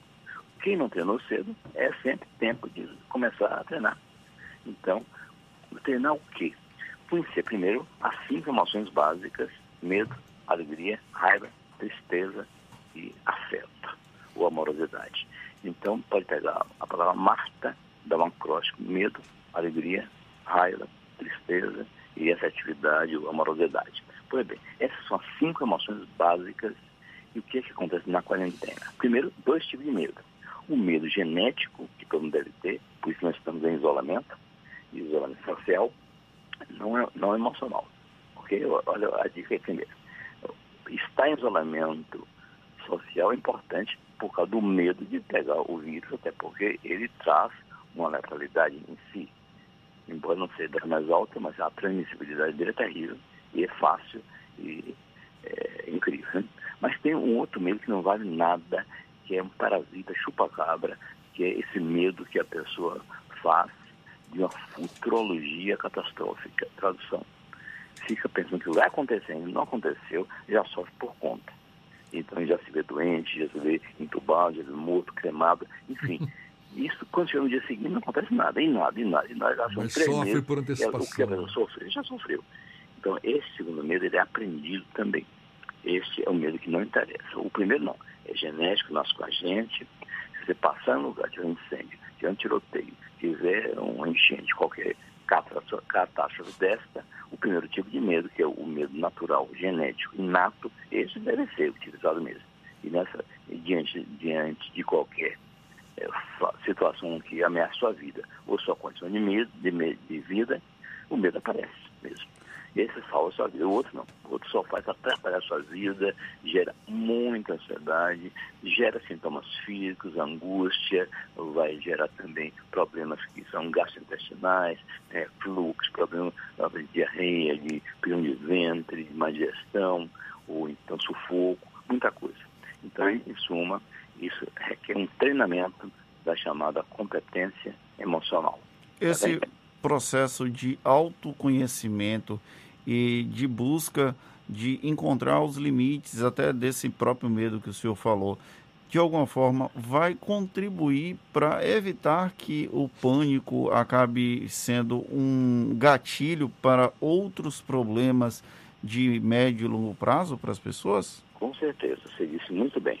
É que se nós fizermos uma escala do medo, 0, 1 um e 2 geram ausência de ansiedade. Vamos, vai, vai subindo, na vertical. 0, 1 e 2, tá bem. 3 e 4, ansiedade leve. É aquela que está só na cabeça da pessoa, e eu até gosto de que a pessoa pense no cérebro como um computador especial, porque ele é capaz de se autoprogramar, coisa que nem outro, outro computador tem essa possibilidade de, de criar programas e se autoprogramar. Né? O cérebro é incrível. Mas a, o gatilho, a senha dessa ansiedade leve chama-se e se? E se acontece comigo? E se morrer alguém na família? E se, e se eu para a Bahia como chegou para tal lugar? E se, e se, e se? É uma sofrência diária horrível e desnecessária. Então, quando chegar no nível, isso vão subindo, esse é 3 e 4. Quando chega 5 e 6, a ansiedade é média, já começa a ter sintomas físicos, mão fria, sóis frios, coração dispara, respiração ofegante, formigamento nas pernas, nos braços, uma opressão no peito, parece que tem uma garra apertando, né? Então, tudo isso são que efeitos corporais das emoções, já estamos em nível 5 ou 6. Quando chega em 7 ou 8 já é alta. A mão fria fica gelada. O coração que está acelerado já seca na boca. A respiração já está ofegante demais e a dormência é intensa e a pessoa pode ter uma sensação que pode desmaiar a qualquer momento. 9 é altíssima e a pessoa já sente uma espécie assim de uma, um desconhecimento de si própria. Tem um termo em psiquiatria que a gente, que a gente usa, usa, que é despersonalização e desrealização. Eles vêem um ambiente, isso aqui, ele conhece essa sala há quanto tempo? Olha, eu já estive aqui alguma vez está estranho. Será que eu estou no Big Brother? Enfim, fica a pessoa pensando que está sendo fiscalizado. E, e começa um medo crescente até de perder juízo, sair correndo, fazer uma loucura. E quando chega o nível 10, foi o que você falou, é o pânico pânico, a pessoa tem a sensação de morte iminente, peça no escapo, eu estou infartando, e chega no médico, ou no, no, serviço de urgência, faz o elétrico, a de enzima, tudo, mas você está normal. Normal? Mas por que, que eu senti? Ataque de pânico. Então, observe que tem um crescendo tudo isso. Percebe? Bom, tá dada a dica então, a gente colocar em prática a nossa capacidade de resiliência, nossa capacidade de estartar não é, essa inteligência emocional para pelo menos não sofrer com por antecipação e passar por essa fase com mais sabedoria, mais equilíbrio. Doutor Antônio Pedreira, médico psicoterapeuta, escritor, educador, muito obrigado pelos seus esclarecimentos e um bom dia para o senhor. Eu queria dar, dar uma dica saideira, pode? Pois não. Pois é. Seguinte, então o segredo para ir passando é dizer um dia de cada vez em módulos de 12 em 12 horas. Só pense 12 horas para diante, 12 horas para trás. Tá? Para não fazer pelo um paciente meu que, quando via a luz do sol, dizia, meu Deus, outro dia. Bom, a única chance de não ver esse, essa luz do sol nascendo quando nasce o sol é se você morrer. Então, é a realidade que todo mundo quer viver muito e, e não quer envelhecer também, e aí você não quer morrer. Não? Então, é fato que se você for vivendo um dia de cada vez, um dia por dia, é possível controlar a ansiedade muito mais fácil do que imagine quando é que acaba isso, aos céus, a vida, e quando é que isso vai, vai, mudar o mundo e que vai acabar o mundo. Nada disso. Ok. Um dia vai, de cada vez. Tá certo? tá certo. Okay. Muito obrigado mais uma vez e um bom dia para o senhor. Muito bom dia, então. Viu? Tchau. E esse papo também vai estar disponível logo mais nos nossos canais no YouTube, Spotify, iTunes e Deezer, 8h48 na Tarde FM. Você está ouvindo Isso é Bahia. Assembleia Legislativa da Bahia. Plantão permanente contra o coronavírus. Autorizando o pagamento de auxílio de 500 reais para pessoas com sintomas leves da doença passarem a quarentena em um centro de acolhimento. Debatendo de forma virtual com presidentes de assembleias de outros estados a crise sanitária que o país vive e possíveis ações para diminuir seus efeitos. Juntos, vamos, fazer, fazer valer a nossa força e vencer o coronavírus.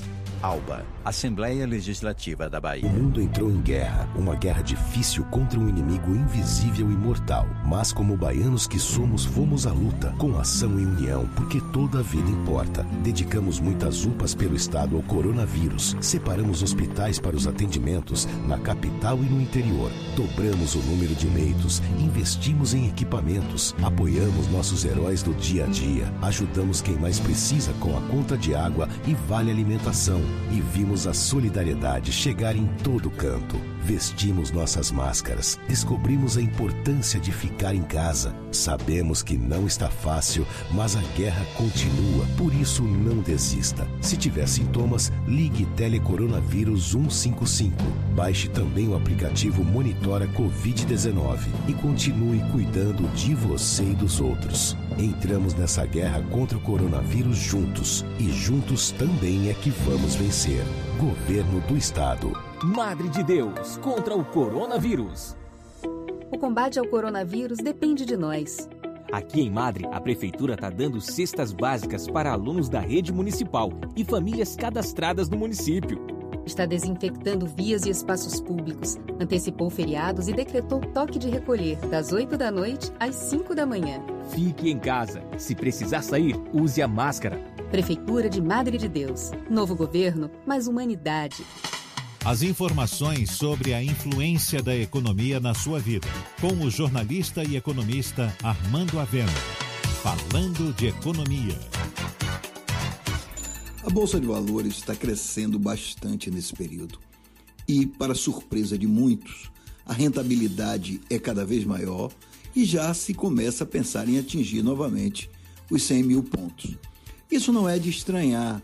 Está havendo um maior otimismo no mundo inteiro com a perspectiva de abertura das economias. Além disso, no caso do Brasil, os juros dos investimentos em renda fixa estão muito baixos, o que faz com que seja interessante aplicar na bolsa de valores. Além disso, não é possível que não se perceba que as empresas brasileiras estão muito baratas. Elas estão baratas no mundo inteiro, porque o Brasil teve uma queda acentuada nas primeiras semanas do Covid no preço das ações em bolsa. Então, isso também está fazendo com que haja uma maior demanda por esses papéis. Além disso, o mundo está com dinheiro sobrando, a liquidez no mundo e todos os países estão com taxa de juros bastante baixas. Por isso, o Brasil é um bom investimento, mas não vamos esquecer de que bolsa é temperamental. Basta que haja um aumento dos casos do Covid mais exacerbado, basta que haja uma segunda onda de casos em países como os Estados Unidos e como a China, e novamente a bolsa vai cair e vai cair muito. Portanto, é preciso ter essa consciência. Bolsa é um investimento de risco e de longo prazo.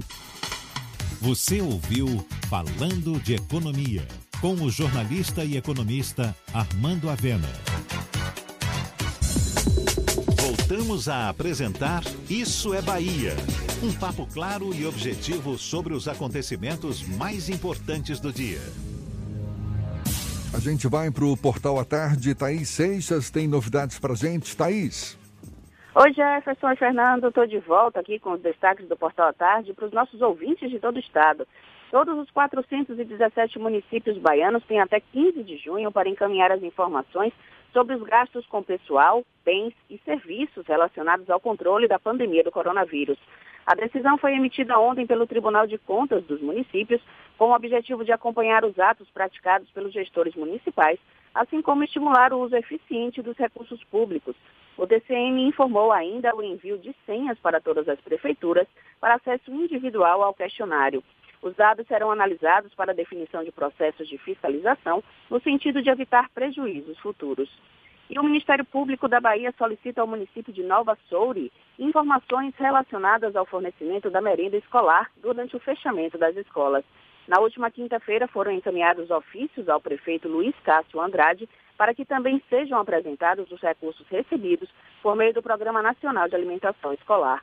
O promotor Fábio Brito Miranda determinou que o presidente do Conselho Municipal de Alimentação Escolar se manifeste sobre as medidas adotadas no que diz respeito à distribuição aos alunos da educação básica. Eu fico por aqui. Essas e outras notícias estão no portal atarde, atarde.com.br. Volto com você, Jefferson. Agora 8h54 e a gente vai para Eunápolis, extremo sul da Bahia, também com notícias da região. É Paulo Henrique, da Ativa FM, quem fala conosco. Bom dia, Paulo. Bom dia, Jefferson. Bom dia, Fernando. Bom dia a todos que ouvem o programa Isso é Bahia. Aqui em Eunápolis, os casos da Covid continuam avançando. Mais dois óbitos foram confirmados. Um domingo, tinha um paciente de 67 anos que estava internado em um hospital da rede particular com quadro de síndrome respiratória aguda. Ele possuía histórico de doenças crônicas, era hipertenso e diabético. Outro óbito foi registrado ontem, uma mulher de 66 anos que estava internada no Hospital Regional de Onápolis, apresentando o mesmo quadro, síndrome respiratória aguda. A paciente também era hipertensa e diabética. Ela tinha 66 anos. Deu entrada no hospital na última sexta-feira com dor no peito e dormência no braço esquerdo. Apresentou febre no sábado, os médicos realizaram o exame e comprovaram a contaminação pelo coronavírus. Ela morreu de uma parada cardiorrespiratória. Os 22 novos casos da Covid confirmados ontem são duas crianças, 11 homens e 9 mulheres. Eles elevaram para 245 o total de infectados. A boa notícia é que 75 pacientes já foram recuperados.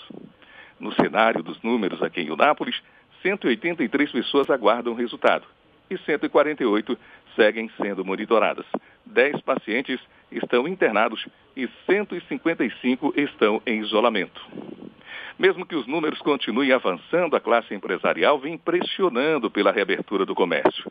O presidente da Câmara dos Dirigentes Logistas, Fabrício Ramos, tem conversado com o prefeito Roberto Oliveira, do PSD, nos últimos dias. Ficou decidido que será realizada uma reunião virtual hoje, logo mais às quatro da tarde, com empresários dos mais diversos segmentos do comércio local. A pressão tem sido intensa e as críticas pelo fechamento estão sendo direcionadas à Prefeitura e à CDL. Como se pode observar, Jefferson e Fernando, conciliar interesses não é nada fácil, nem mesmo quando são contrariados por um bem maior. Da Costa do Descobrimento, da Rádio Ativa FM em Unápolis, Paulo Henrique para o programa Isso é Bahia. Acabou! Ronifon de Valença. Ronifon. Não é nem Ronivon, é Ronifon. Ninguém merece. Muito. Travou aqui, olha pra isso. Muito obrigado pela companhia de todos vocês. Retornamos amanhã às 7 da manhã para Salvador e em torno e a partir das 8 para todo o estado. Um grande abraço virtual para todo mundo. Se puder, fique em casa e se for sair, use máscara, mantenha o máximo de proteção possível. Acho que combina mais Ronifon do que Ronivon para você. Viu? A voz com certeza é Ronifon. Oh. Gente, muito obrigado, muito obrigado mesmo. Aproveite bem. Hoje é que dia terça, né? Tem muito chão pela frente, então. A semana tá só no começo. Amanhã tem mais, hein? Tchau, tchau, tchau, tchau, tchau, tchau, tchau, tchau.